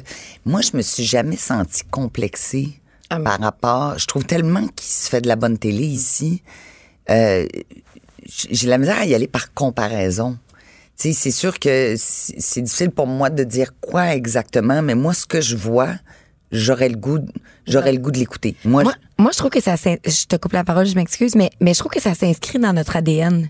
Et, et, et je trouve qu'au Québec, on fait d'excellentes séries. Moi, je, je consomme énormément de télé québécoise et de, de fiction québécoise, mais moi, j'en avais pas vu encore. Peut-être mis à part série noire, une série, un polar québécois arctique euh, dans lequel t'as froid pour vrai, que tu comprends aussi la réalité du Québec. Euh, donc, je trouve que ça s'inscrit dans nos valeurs, dans notre ADN de Québécois. Puis en même temps, euh, ça met en lumière un, un monde qui existe, qui est au 52e parallèle, euh, dans cette dans cette espèce de huis clos là qui est Fermont. mur, le mur, sais. spécial, là, Fait, que je trouve que je trouve que c'est- super intriguant parce qu'on sait que ça existe Fermont, mais on n'entend comme pas trop parler. Puis on sait pas grand-chose sur cette petite ville-là où les où les habitants sont complètement accueillants et chaleureux et extraordinaires parce qu'on a été reçus comme des rois. Mais euh, mais je trouve que je trouve que ça ça nous montre euh, une réalité qui existe chez nous au Québec qu'on ne connaît à peu près pas. C'est vrai, ça nous éduque. Mais là, euh, c'est quand que c'est disponible? Demain. Le- Demain, Mario, demain. ok. Non, mais je sais pas, mais demain, c'est disponible pour tout le Et moi, j'ai une info que c'est quelque chose que j'ai appris récemment, c'est que tu n'as pas besoin d'avoir Illico pour t'abonner à Club Illico. Tu peux t'abonner sur ta ça. tablette, sur ton Oui, oui, ordi. tout à fait, tout à fait. C'est Oui. vrai. Sur toutes les plateformes, c'est disponible. Donc, il n'y a pas de raison pour ne pas écouter La Faille. Et c'est pas parce que vous êtes devant moi, c'est vraiment une série. Puis je suis contente que vous soyez venus euh, nous voir. C'est vraiment bon. là. J'ai embarqué dedans, all in, Yes! directement. Bien content. La faille. Donc, demain sur Club Illico. Toi, Mario, tu fais quelque chose à part passer à la poste ou euh, Moi, je fais rien du tout ici. Moi, je travaille pas. C'est ça mon fort. Je suis un peu Mais c'est un art, passer la je le sais, mais j'aime ça le taquiner parce que je le sais qu'il est capable. Merci beaucoup, Marie-Pierre Morin, Isabelle Richer. On, se, on va à la pause. euh, Retour sur l'actualité dans un instant. Le retour de Mario Dumont. Parce qu'il ne prend rien à la légère. Il ne pèse jamais ses mots. Cube Radio. De retour euh, pour euh, faire euh, une petite tournée de l'actualité, il y a le ministre de la Famille, Alexandre, qui s'interroge. En fait, ce, dossier-là faisait quand même réfléchir ce matin parce que tu as une garderie qui a eu un problème avec un chien, une garderie en milieu familial, problème d'un chien qui a agressé un enfant. Là, les gens perdent leur permis, mais veulent continuer à opérer dans un nouveau format sans permis. Ouais, ben c'est- toute une histoire là, quand même. Il y a un enfant qui a mordu là, un il y a un enfant qui a été mordu au visage plutôt par le chien d'une propriétaire de milieu de garde à Harford euh, hier. La certification a été retirée à la propriétaire, mais elle a tout de même ouvert ses portes aujourd'hui. C'est une situation pour le ministre de la Famille, Mathieu Lacombe, qui est inconcevable euh, pour lui. Euh, il a l'intention d'éliminer la garde en milieu familial non reconnu. C'est ce qu'il a annoncé tout à l'heure en point de presse. Il veut, même s'ils sont pour l'instant légitimes, ces milieux de garde-là, là, il veut vraiment les abolir. Mais si les parents acceptent d'envoyer leur enfant, je, je comprends que le gouvernement peut avoir euh, un devoir, une information, mais là, dans ce cas-ci, mettons les parents qui ont laissé leur enfant là aujourd'hui, ils savent ce qui est arrivé hier. Est-ce que la propriétaire leur a donné des garanties? Est-ce qu'elle a fait abattre le chien? Est-ce qu'elle l'a mis dans un meilleur enclos? Mais c'est toujours ça, mais est-ce qu'on doit présumer que les parents euh, laissent leur enfant n'importe où? Je sais pas. Ben, il y avait une inspectrice du ministère de la Famille qui s'est rendue dans cette garderie-là sur place euh, aujourd'hui, après la réception d'une plainte, là, euh, évidemment. pour ce qui est de l'Association québécoise des milieux familiaux éducatifs privés, eux, évidemment, trouvent ça inadmissible qu'on essaie de penser à regrouper tout ça sous un seul même réseau. Pour donner une idée, Mario, à nos auditeurs, de l'ampleur quand même, des gens, on estime qu'il y a entre 3000 et 4000 personnes qui opèrent une garderie privée non reconnue au Québec. Ça, ça fait un total d'environ 19 000 enfants qui fréquentent ce genre de garderie-là.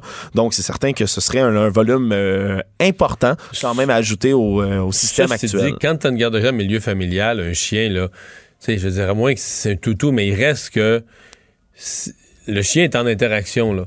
T'as toutes sortes d'enfants qui n'ont pas de chien chez eux, savent pas quoi faire avec, peuvent lui faire mal, peuvent niaiser, peuvent être les enfants peuvent être méchants aussi. Je veux dire, ils méritent pas d'être mordus, mais c'est parce que si tu crées une zone à risque, à mon avis, devant. En plus, les enfants en groupe, c'est encore plus euh, turbulent. Alors, comment euh, comment tu peux gérer la, relation avec un chien? À mon avis, tu es toujours dans une zone qui est, un peu périlleuse. Mais d'ailleurs, la présidente de cette association québécoise là, elle a dit que c'est impossible que cette femme-là euh, respecte les règles, puis que dans le fond, ça va nuire au reste de l'image des autres garderies en milieu privé comme ceux-ci qui sont non reconnus. Le nouvel accord de libre-échange Canada, États-Unis, Mexique euh, qui continue de faire jaser au Canada et l'espèce d'enthousiasme naturel qu'on aurait dû avoir parce qu'on voulait l'accord de libre-échange, mais là, tout surtout au Québec, plus que dans le reste du Canada, tout semble euh, achoper autour du dossier de l'aluminium. Oui, exactement. C'est le chef du Bloc québécois, Yves-François Blanchet, euh, qui lui se dit vraiment pas rassuré par rapport à tout ça, qui a l'impression euh, qu'il y aurait peut-être des sacrifices qui seraient faits dans la protection des travailleurs du secteur de l'aluminium. c'est l'association elle-même de l'aluminium du Canada qui estime que son secteur a été laissé pour compte, littéralement, dans les négociations. on parle je parlais ce matin à un prof, un universitaire, qui lui a pas de pas d'intérêt économique d'un côté ou de l'autre et qui avait la même version. Il disait à la fin, là, quand on est arrivé à minuit moins une. Euh, il fallait donner quelque chose au Mexique. Le Mexique voulait pouvoir importer de l'aluminium à bon marché de la Chine pour fabriquer à bon prix des pièces en aluminium. Et ils ont dit oui. Puis, l'aluminium dans le Canada, mais c'est pas l'Ontario, c'est pas l'Alberta, c'est le Québec. Il y a une aluminerie en Colombie-Britannique tout le reste du secteur de l'aluminium, c'est tout au Québec, des milliers d'emplois. Et ce qui permettrait au Mexique de faire ça, entre autres, on dit que ce serait une définition trop vague de ce qu'est un produit de l'aluminium venant de l'Amérique du Nord. Donc, ça permettrait, là, comme tu l'as dit, au Mexique d'aller s'approvisionner au rabais, on le dit très bien, auprès de la Chine. Donc, c'est une définition plus stricte que, qui, serait demandée dans ce dossier-là, comme c'est appliqué, en fait, pour le dossier de l'acier, euh, ce qui paraît la définition de, euh, de l'acier, de ce qu'est l'acier approvisionné en Amérique du Nord elle, est béton beaucoup plus que celle d'aluminium. L'acier, c'est l'Ontario. Le Bloc québécois. le Bloc québécois a un vrai dossier. Ceci dit, est-ce que le Bloc. Mettons que le Bloc avait le droit de. Parce que là, ils vont peut-être voter contre en se disant, ben, de toute façon, ça va passer. les libéraux, les conservateurs, les autres vont voter pour. Même si nous, on vote contre, on va pouvoir dire qu'on défendu les intérêts du Québec. Mais, mais si tu donnais au Bloc le droit de vie ou de mort sur l'accord, de dire, OK, si vous votez contre, là, qu'il n'y a pas d'accord. Le Canada n'est plus dans un accord de libre-échange en Amérique du Nord. Euh, est-ce que le Bloc le ferait? Non, je pense pas. Ben, c'est ça. Mais ça, c'est comme dire qu'ils sont un petit peu lâches. C'est-à-dire que tu fais, tu fais une opposition, en sachant qu'elle bloquera rien. Là. Tu fais un sparage, mais en sachant que ça, en sachant que les autres vont poser le geste responsable, puis toi, t'auras rien, rien bloqué. Manifestation des retraités euh, de Capital Media, en fait, qui, en veulent à Power Corporation, qui reviennent sur la transaction euh, il y a quelques années, lorsque Power Corporation avait transféré les journaux à Capital Media et euh, finalement a transféré aussi le fonds de pension, mais a transféré le fonds de pension en sachant qu'un jour, il allait manquer d'argent pour payer les pensions. Directement devant le siège social de Power Corporation aujourd'hui à Montréal. Il y avait près de 200 retraités, justement, du groupe Capital Média qui ont manifesté, euh, qui avaient des affiches avec des slogans virulents, euh, qui s'adressaient aux anciens propriétaires de journaux, dont Power Corporation. Parce que quand même, ils sont menacés de perdre jusqu'à 30% de leurs prestations de retraite. Énorme. Dans, dans ce, dans ce dossier-là de la faillite du groupe Capital Media.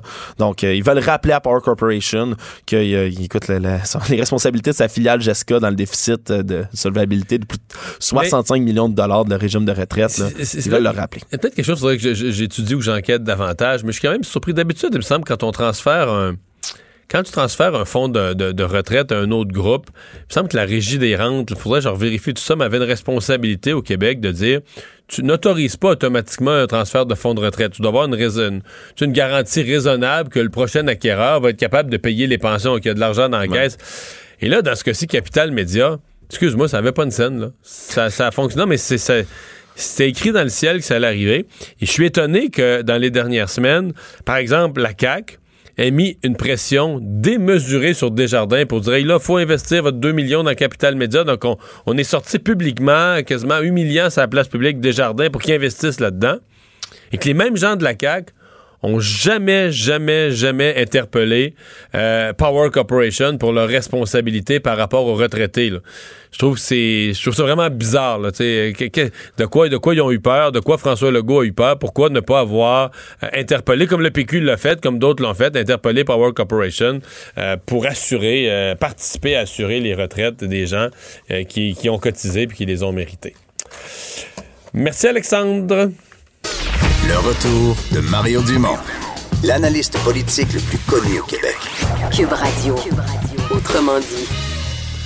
Chronique automobile. Myriam Pomerleau, journaliste au Guide de l'Auto, est avec nous. Bonjour. Ça va bien? Oui, avant de parler auto, on va commencer par parler volant, parce que qui dit étant des fêtes, euh, dit euh, il faut... Euh, faut, faut prendre ça au sérieux, là. Dit alcool au volant, oui, puis on débute justement la période des fêtes. On est en plein dans la période de l'année où malheureusement on voit zigzaguer un peu plus fréquemment des conducteurs en état d'ébriété. Ça m'est arrivé personnellement en fin de semaine, donc en revenant de la ville de Québec avec mes enfants sur la 20, une personne visiblement amochée. Ah oui? Ah oui, qui conduisait tranquillement, qui faisait des grosses courbes. Donc, euh, j'ai. Ouais, quelqu'un qui conduit trop vite, c'est imprudent, mais quelqu'un qui conduit trop lentement à 2 h du matin, c'est suspect aussi. Ben, oui, vraiment, puis c'est comme impossible de le dépasser. Donc, j'ai fait mes devoirs, j'ai répertorié le numéro de plaque et la marque du véhicule. J'ai contacté les autorités. Et euh, d'ailleurs, j'invite les gens à dénoncer lorsqu'ils sont témoins de comportements routiers où c'est flagrant, là, on s'entend. Donc, euh, les policiers eux-mêmes le disent, qu'ils demandent la collaboration de la population à ce sujet. Mais ils ont aussi annoncé plus de barrages, là. Cannabis, cannabis et alcool. ils, dans le cas de l'alcool, ils ont même plus besoin, le fameux doute raisonnable, ils ont même plus besoin de ça pour faire passer de l'alcotest. Exactement. Et ce fameux barrage-là qui a lieu jusqu'au 2 janvier s'appelle l'Opération nationale concertée contre l'alcool et la drogue au volant. Donc, comme tu le disais, la différence, c'est qu'ils ont plus besoin d'avoir de soupçons. Donc, euh, on, on va arrêter les gens et on va tester un véhicule après l'autre.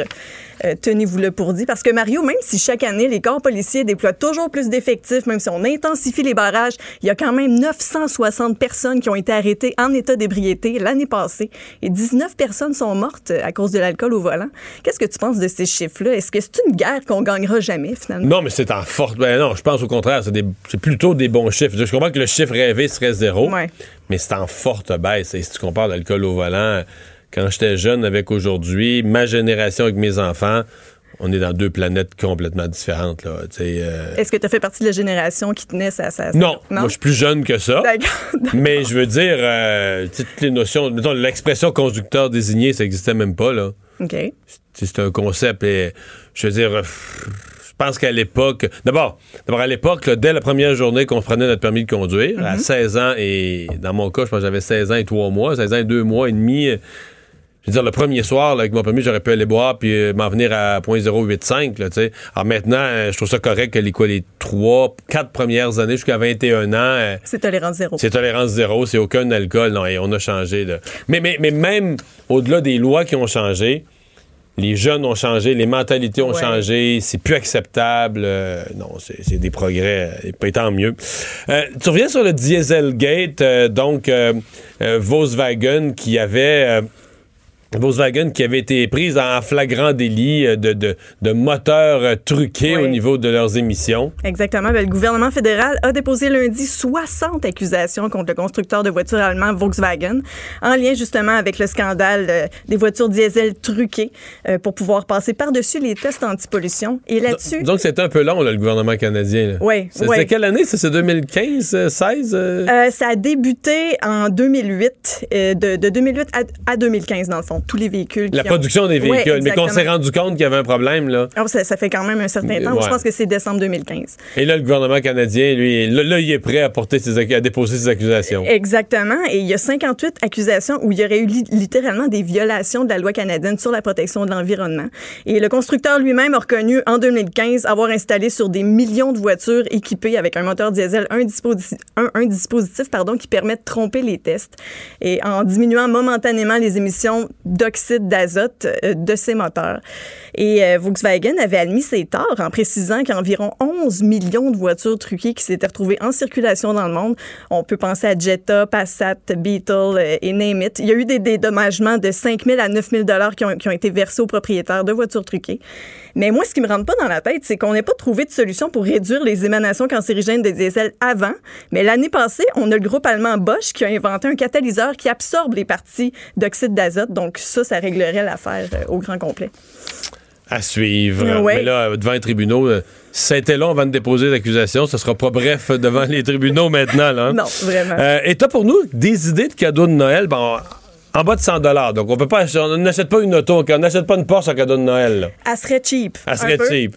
Euh, Euh, mais il y a quand même des, pour les fans d'auto, des cadeaux à prix raisonnable. Exactement. Les Lego Playmobil ont fait un partenariat avec Porsche, donc une nouveauté 100% électrique qui s'appelle la Mission E.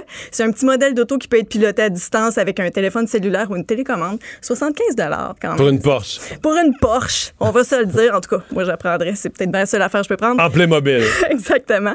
Et si vos enfants veulent savoir comment fonctionne un moteur à combustion interne, ben, on a le moteur miniature Discovery.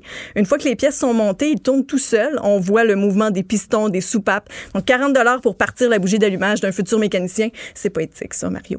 Non, oui? Oui.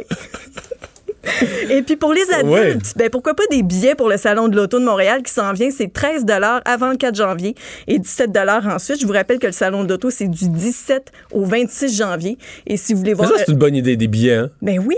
Parce que, parce que tu vois, les- les- beaucoup de monde, leurs maisons, leurs appartements sont encombrés.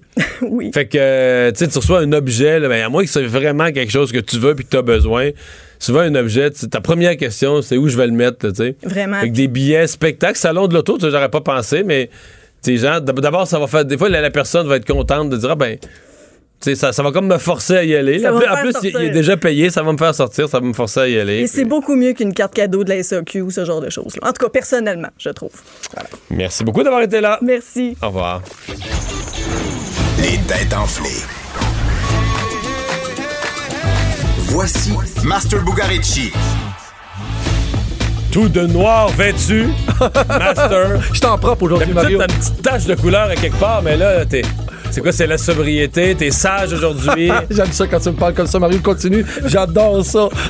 on va s'en aller du côté du Kazakhstan. Ça va se gâter Oh, un peu. Kazakhstan. Puis on va le colorer. C'est peut-être pour ça aujourd'hui que je suis allé en noir. Parce que un Kazakh a fait une demande en mariage que je qualifierais de fou. On est, aujourd'hui, on n'est pas dans l'énudité. On est dans le pas pire stupide.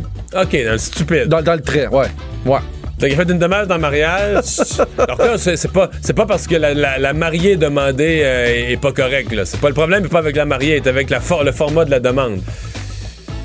Oh, T'es fort. T'es fort. C'est- On tente les deux. Tiens, on tente les deux. OK. Mais ouais, là, entre les deux. Entre les deux. En fait, Mais pourquoi, pourquoi on parle de la demande en mariage? Qu'est-ce qu'il y a de pas correct? Mais est-ce qu'il l'a fait, est-ce qu'il l'a fait publiquement dans un média, dans un forum public, sur les réseaux sociaux? ouais, ouais, on a, ouais, on a entendu parler à ce niveau-là, ce qui est pas très bizarre. Mais donc, il, a publiquement fait sa demande. Peut-être peut son amoureuse qui est bizarre. Peut-être. C'était-tu une femme? Oui, oui, oui, supposé. Comme couple dura- durable, on devrait se séparer des tâches ménagères. Hein? Tu sais, quand tu veux que ça dure, faut que tu Ouais. sép- Je sais pas comment ils vont faire. Je sais pas comment ils vont arriver à fait- ça. A fait sa demande en mariage à une femme qui, a des, qui a des limitations, qui a des. Ouais, ouais. Qui est loin de chez eux, qui est. Non, non, non, non. non. il y a- en, en fait, il y a- il y a traîne partout. Il est toujours avec lui presque. A fait son demande en mariage à un objet, un appareil, à son. Il a fait une demande en mariage à quoi donc? Le dialogue entre les deux amoureux doit ressembler à un pas pire monologue, ça c'est clair. Puis il a l'air sérieux, c'est ça qui me décourage, là, ça a l'air très sérieux. Eh ouais. Quelqu'un quelqu'un qui veut pas discuter, en fait. Il a fait une demande en mariage à son, son Google Home, là, une affaire dans le même nom. C'est non. Non, c'est c'est quelque chose qui peut traîner avec lui. C'est pas un animal, là. Non, non, mais c'est pas de la chair humaine. Elle a fait une demande en mariage à sa poupée gonflable. Ouais, c'est pas vrai. Ça se peut pas. Oh. Puis il met ça partout sur Internet. Il est sérieux. Il a l'air sérieux. En plus, c'est un culturiste qui est acteur. Le Kazakh s'appelle Yuri Toloko. Il a fréquente depuis huit mois. Mario, je suis découragé. Puis il prend des photos avec, puis il a même pas l'air à niaiser. Elle a son Instagram, March underscore party. Pour les gens qui me croient pas, là, c'est grave. En fait, on ne saura pas s'il y avait des enfants, s'ils vont en faire des forts mais on peut peut-être trouver d'où vient l'expression Salut poupée. Ah, c'est pas Mais donc, fort. la, la poupée a son compte Instagram. C'est incroyable. Marge, quoi, Marge? Ma- Marge underscore barre en bas, euh, party. Party? Je peux pas, peux pas croire qu'on est rendu là. Écoute, la, la- la ressemblance quand même, quand même bien fait là. Tu sais, la poupée gonflable. C'est une belle poupée gonflable. Ben, en tout cas, lui, lui, est en amour avec. Lui, est en amour avec. Fait que ça, ça dit pas que. Mais je ça- pense pas que le gars, c'est juste un gars qui veut faire parler de lui, puis qui s'en fout, puis que c'est une grosse réussite parce que du Kazakhstan, on en parle à- au Québec aujourd'hui. C'est grave, Mario. En tout cas, dans les têtes en fait, tantôt, on va parler de choses spatiales puis de zoo. C'est ce qu'on m'a dit. On va être un peu moins bizarre que lui, en tout cas. C'est grave. Tête enflée, 17h. Le retour de Mario Dumont. Joignez-vous à la discussion. Appelez ou textez 187 Cube Radio. 1877 827 2346. Alors, depuis quelques jours se déroule à Madrid la COP 25, grande conférence sur l'environnement. Elles sont annuelles, euh, certaines pour établir des grandes signatures. Mais dans ce cas-ci, celle de Madrid, on est davantage dans, à opérer le suivi des objectifs, euh, des cibles que se sont donnés chacun des pays en matière de changement climatique. Avec nous pour en parler, à partir de, de Madrid, de la COP 25, le ministre québécois de l'Environnement, Benoît Charette. Bonjour, Monsieur Charette. Bonjour, M. Dumont. Qu'est-ce que vous retenez euh, des, de vos derniers jours à Madrid? Pour ce qui est de la délégation québécoise, là, que je dirigeais, dirigeais plusieurs euh, rencontres, des signatures euh, concrètes d'entente aussi, notamment avec le, le Chili, euh, plusieurs rencontres bilatérales. Euh, donc, beaucoup d'intérêt pour l'expertise québécoise d'une part et beaucoup d'intérêt aussi euh, pour, euh, pour euh, des collaborations à venir. Euh, il y a eu cet après-midi, par exemple, une rencontre euh, de haut niveau avec le ministre de l'Environnement de la Californie, le ministre de de l'Environnement de la Nouvelle-Zélande et moi-même, donc euh, pour développer une collaboration tripartite, pour savoir qu'avec la Californie, nous sommes déjà liés par un marché là, du carbone. Et là, maintenant, on essaie de voir là, dans quelle mesure la, la Nouvelle-Zélande pourrait se joindre à nous. Euh, bref, des, euh, des éléments bien, bien concrets. Hier, un protocole d'entente dûment signé avec euh, le ministre de l'Environnement du Chili qui, lui, sollicite justement l'expertise québécoise pour voir euh, comment on peut les accompagner pour entrer dans, dans un marché du carbone. Bref, des, des, des signaux très encourageants là, pour, euh, pour les suivis à venir. Euh, vous parlez du, du rôle de délégation québécoise. L'atmosphère générale là-bas, est-ce que c'est que, euh, par exemple, les, les- les- objectifs qu'on s'est fixés à la conférence de Paris, là, euh, où les, les pays s'engageaient à réduire leurs émissions, euh, bon, avec des objectifs pour 2020, mais mettons de façon plus réaliste, peut-être pour 2030. Est-ce que l'atmosphère générale, c'est qu'on va les atteindre ou l'atmosphère générale, c'est qu'on est à côté de la plaque et peut-être quelques pays font des efforts, mais euh, la plupart des grands pays atteindront pas leur cible? Comment, dans les corridors, de, comment les gens perçoivent l'état actuel de la lutte au changement climatique dans le monde?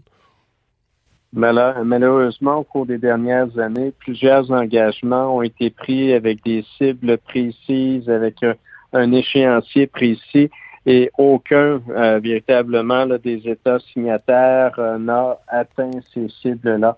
Le Québec, par exemple, est lié à l'accord de Paris.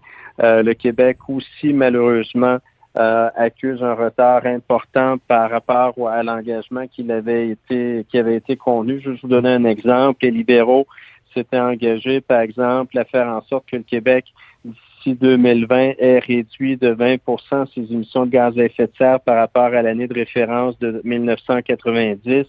Je devrais être en mesure de dévoiler, les résultats la semaine prochaine, mais tout indique qu'on sera euh, essentiellement aux alentours de 9% de réduction uniquement. Donc, le plan d'action qui avait été mis, en fait, c'est essentiellement ça le problème. Euh, les libéraux avaient mis en place euh, un plan d'action sans véritable mesure concrète.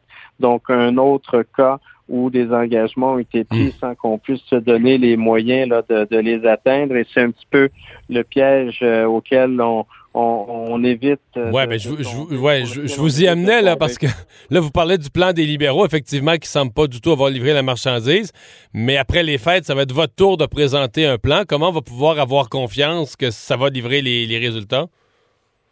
Ben voilà, on a mené au cours des derniers mois une consultation sans précédent au Québec. On a rencontré plus de 500 acteurs euh, de, différents niveaux, que ce soit municipal, que ce soit les gens d'affaires, que ce soit les groupes environnementaux. On a mené aussi une consultation en ligne avec plus de 200 mémoires reçues. On avait une page de commentaires avec plus de 3000 commentaires reçus. Bref, on s'est réellement donné euh, les moyens euh, de réussir cette fois-ci. Donc, le plan d'action que l'on souhaite présenter en début d'année prochaine, il sera non seulement ambitieux, on espère qu'il soit aussi le plan non seulement du gouvernement du Québec, mais de la société québécoise dans son dans son ensemble, parce que euh, oui, euh, la marche elle est haute. On parle d'un pas quand même assez important à franchir entre les résultats obtenus euh, jusqu'à présent et ceux qu'on vise à obtenir là, pour 2030, soit dans, dans une dizaine d'années essentiellement. Vous avez mentionné au passage tout à l'heure dans vos rencontres que euh, vous avez parlé euh, des représentants de la Californie sur le dossier du, euh, du, marché du carbone, de la bourse du carbone. Or, en même temps où vous, vous êtes à Madrid, il y a votre premier ministre, M. Legault, qui lui est en Californie, rencontrait, je pense, au cours des dernières heures, le gouverneur de la Californie. parce que le Québec et la Californie sont les deux joueurs dans la bourse du carbone. Il y a eu l'Ontario pendant un temps, mais depuis l'élection de, de Doug Ford, il a retiré l'Ontario de ça. Est-ce qu'il y a de l'inquiétude? Parce que là, Donald Trump lui menace, ben pas menace, poursuit, amène devant les tribunaux la Californie en disant Vous n'aviez pas le droit de faire ça, vous n'aviez pas le droit de. Vous êtes juste un État aux États-Unis, vous n'avez pas, pas le pouvoir de signer une entente internationale avec le Québec. Est-ce que vous êtes inquiet que le Québec se retrouve seul dans la bourse du carbone, euh, le bec à l'eau un peu? Nous sommes plutôt confiants pour la suite des choses. Et c'était planifié de la sorte. Donc, en même temps là, que le premier ministre était avec le gouverneur, j'étais pour ma part avec le ministre de l'Environnement de la Californie. Et dans les deux cas, dans les deux rencontres, euh, on, a euh, réassuré euh, notre partenaire quant à notre confiance pour la suite des choses. Et on est à ce point confiant euh, qu'on a aussi rencontré, là, comme je le mentionnais, le premier ministre de la Nouvelle-Zélande pour voir dans quelle mesure on peut élargir ce partenariat-là. Il faut savoir que l'administration Trump a mené différentes actions euh, judiciaires de cette nature-là impliquant la Californie, notamment par rapport aux règles imposées aux constructeurs automobiles. Et dans chacun des cas, euh, ça s'est conclu à la faveur de la Californie. Donc, il y a encore deux recours en ce moment mais le, autant le gouverneur que le, ministre de l'Environnement lui-même sont confiants pour la suite des choses et ça ne nous empêche pas dans l'intervalle de poursuivre notre collaboration, là, bien au contraire. Peut-être une question simpliste, mais euh, vous me parlez d'une collaboration. On, a Québec-Californie, sur le continent, aux deux bouts du continent nord-américain. Et là, vous m'amenez la Nouvelle-Zélande comme nouveau partenaire. J'ai rien contre la Nouvelle-Zélande, mais il me semble que c'est loin. Il serait pas plus, euh, il aurait pas été plus probable, plus intéressant de, de, mettre à bord euh, d'autres provinces canadiennes. Bon, il y avait l'Ontario, puis ils ont, lâché, là, mais euh, des États américains ou des provinces canadiennes, d'avoir des partenaires qui sont un peu plus proches sur le territoire? En fait, la, distance a peu de, de conséquences, honnêtement. Ce qu'il faut, c'est s'entendre sur les, paramètres, connaître les mêmes modalités. Euh, ce que j'oubliais euh, sans doute de vous mentionner, là, hier, j'ai signé aussi un protocole d'entente avec le, ministre de l'Environnement du Chili, euh, le Chili qui nous demande formellement de l'accompagner pour intégrer un marché du carbone. Il n'a pas fait le choix à savoir lequel, mais il compte sur notre expertise et on espère bien qu'il puisse retenir le nôtre ultimement mais peu importe où est le partenaire, ce sont les modalités euh, qui importent et la reconnaissance des méthodes de, calcul. Euh, et on est aussi en discussion avec d'autres États américains, euh, d'autres pays, que ce soit en Amérique latine ou ailleurs notamment. le Québec ne renonce pas non plus à, faire valoir les mérites de ce système-là euh, auprès des autres provinces canadiennes. Il faut savoir que le Canada actuellement a imposé une taxe fédérale euh, qui euh, n'engendre pas comme tel des diminutions de gaz à effet de serre, contrairement au marché du, euh, du carbone qui, lui, a pour objectif cette réduction-là de gaz à effet de serre. Donc, on, on a un système qui, à notre sens, est plus performant que la taxe fédérale. Donc, on continue de faire valoir ses mérites auprès de, de partenaires. J'ai aussi rencontré le, le, ministre de l'Environnement de la Colombie-Britannique. Ils ont aussi une formule euh, pour taxer le, carbone qui est différent de la nôtre, qui n'inclut pas euh, une alliance au niveau du marché lui-même. Il y a plus, de plus en plus d'intérêt pour ce type de système-là.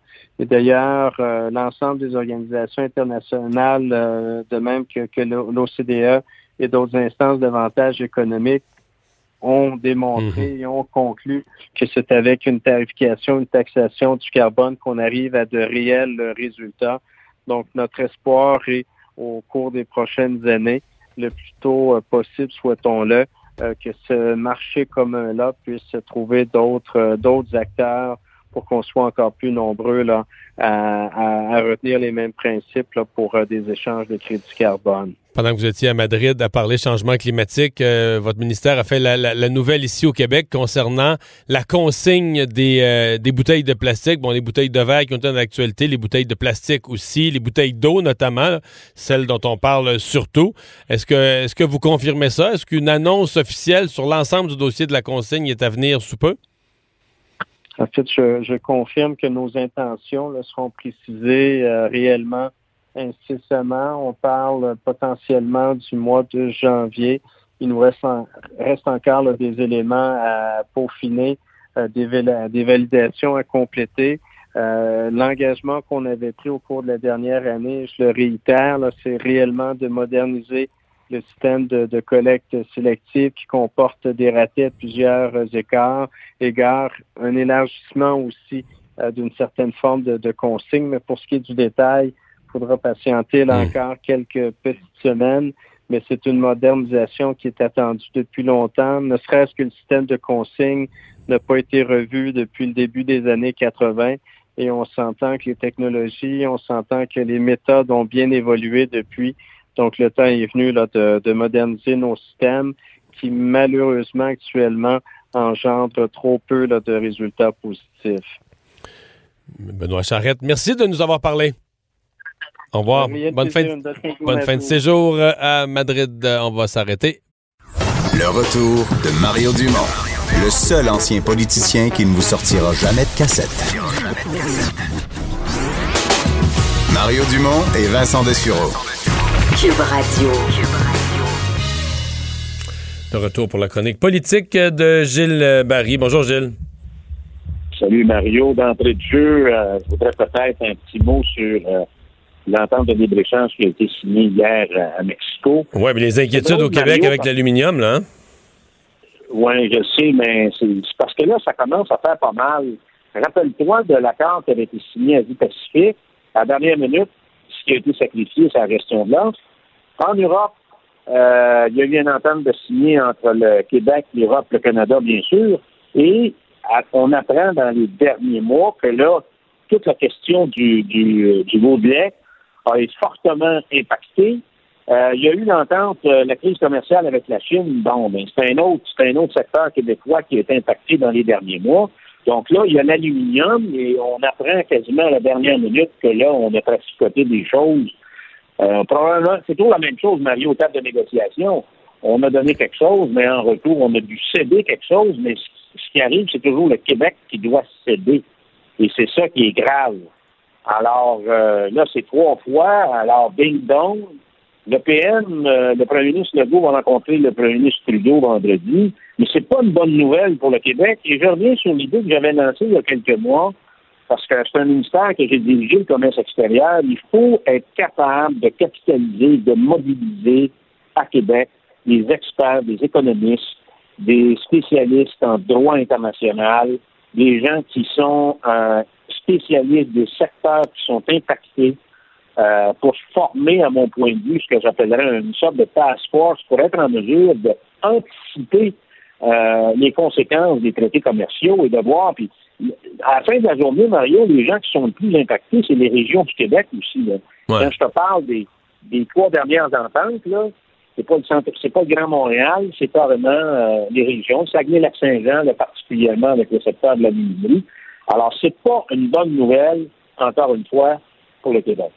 Non, mais euh, Mario, le, le, le- le- comment je dirais ça, c'est un, c'est un dilemme pour tout le monde terrible. Puis on l'a senti aujourd'hui dans la réponse de François Legault. Le Québec veut une entente de libre-échange. C'est peut-être la province au Canada qui était la plus libre-échangiste qui voulait ce nouvel accord. Puis là, l'accord sort, puis finalement, euh, c'est pas terrible, pas en tout sur l'aluminium. On fait quoi? Ben, moi, je pense, euh, bon, il faut comprendre aussi, Mario, et je veux pas, je veux pas frapper sur le secteur de l'aluminium, mais c'est un secteur aussi qui a eu de la difficulté à, à, à, à se transformer. La deuxième et troisième transformation au fil des, des 30, 40 dernières années, ça n'a pas été leur panacée. Alors, ça, c'est une faiblesse de la, du secteur. C'est vrai, ça. Mais là, maintenant, qu'est-ce qu'on fait et, et moi, je le sais, j'ai tellement, euh, comme ministre de l'Industrie et Commerce, j'ai tellement accompagné Bernard Landry dans des rencontres avec le secteur des alumineries. C'est toujours le même discours. Il est direct depuis que M. Bourassa avait, parce que M. Bourassa était un peu le pionnier hein, pour attirer euh, euh, les alumineries un peu partout dans le monde, au Québec, avec les tarifs particuliers d'électricité. Et il disait toujours, bon, il n'y a pas grand-chose de changer depuis que M. Bourassa vous a offert des kilowatts à, bas, à bas prix. Et c'est vrai, il n'y a pas eu de deuxième et troisième transformation. Et M. Landry lui disait à un moment donné, il y aurait des attentes commerciales beaucoup plus importantes et vous ferez, vous allez vous faire jouer le tour. Alors, ça, ça me met un exemple. Par contre, je pense qu'il ne faut pas abdiquer et étant donné effectivement que le gouvernement Trudeau est un gouvernement minoritaire, je pense que le Québec est en mesure de conjuguer, de conjuguer et mobiliser à la fois les députés du Parti conservateur du Québec, le Bloc et naturellement euh, le gouvernement du Québec pour articuler une stratégie de défense ou offensive pour être en mesure de pallier, euh, de pallier à ça. Bon. Tu veux, me parler, oui, tu veux me parler des fuites euh, chez euh, Desjardins. euh, là, ça ça, ça plus de bon sens. Hein? Ça se rajoute. Hier, on est rendu au, au compte de carte de crédit, au compte Visa. Et moi, Mario, je te dire ce qui me fait de la peine, parce qu'il y a deux semaines, je suis allé à ma caisse populaire et j'ai vu rentrer un, un vieux couple, un homme et une femme, et euh, c'est le monsieur qui pleurait. Et là, ils l'ont, ils l'ont fait passer tout de suite au comptoir. Alors là, il dit est-ce que je me suis fait voler de l'argent? Parce qu'avec tout ce que j'entends dans les médias, tu sais, c'est pas des gens qui sont capables de pitonner puis de savoir, d'avoir accès à Equifax pour être en mesure de savoir s'ils ont été, euh, si leur identité a été volée, mais en fait, là, la madame, je, je l'entendais, elle disait Mon mari dort plus, il est complètement énervé avec tout ça.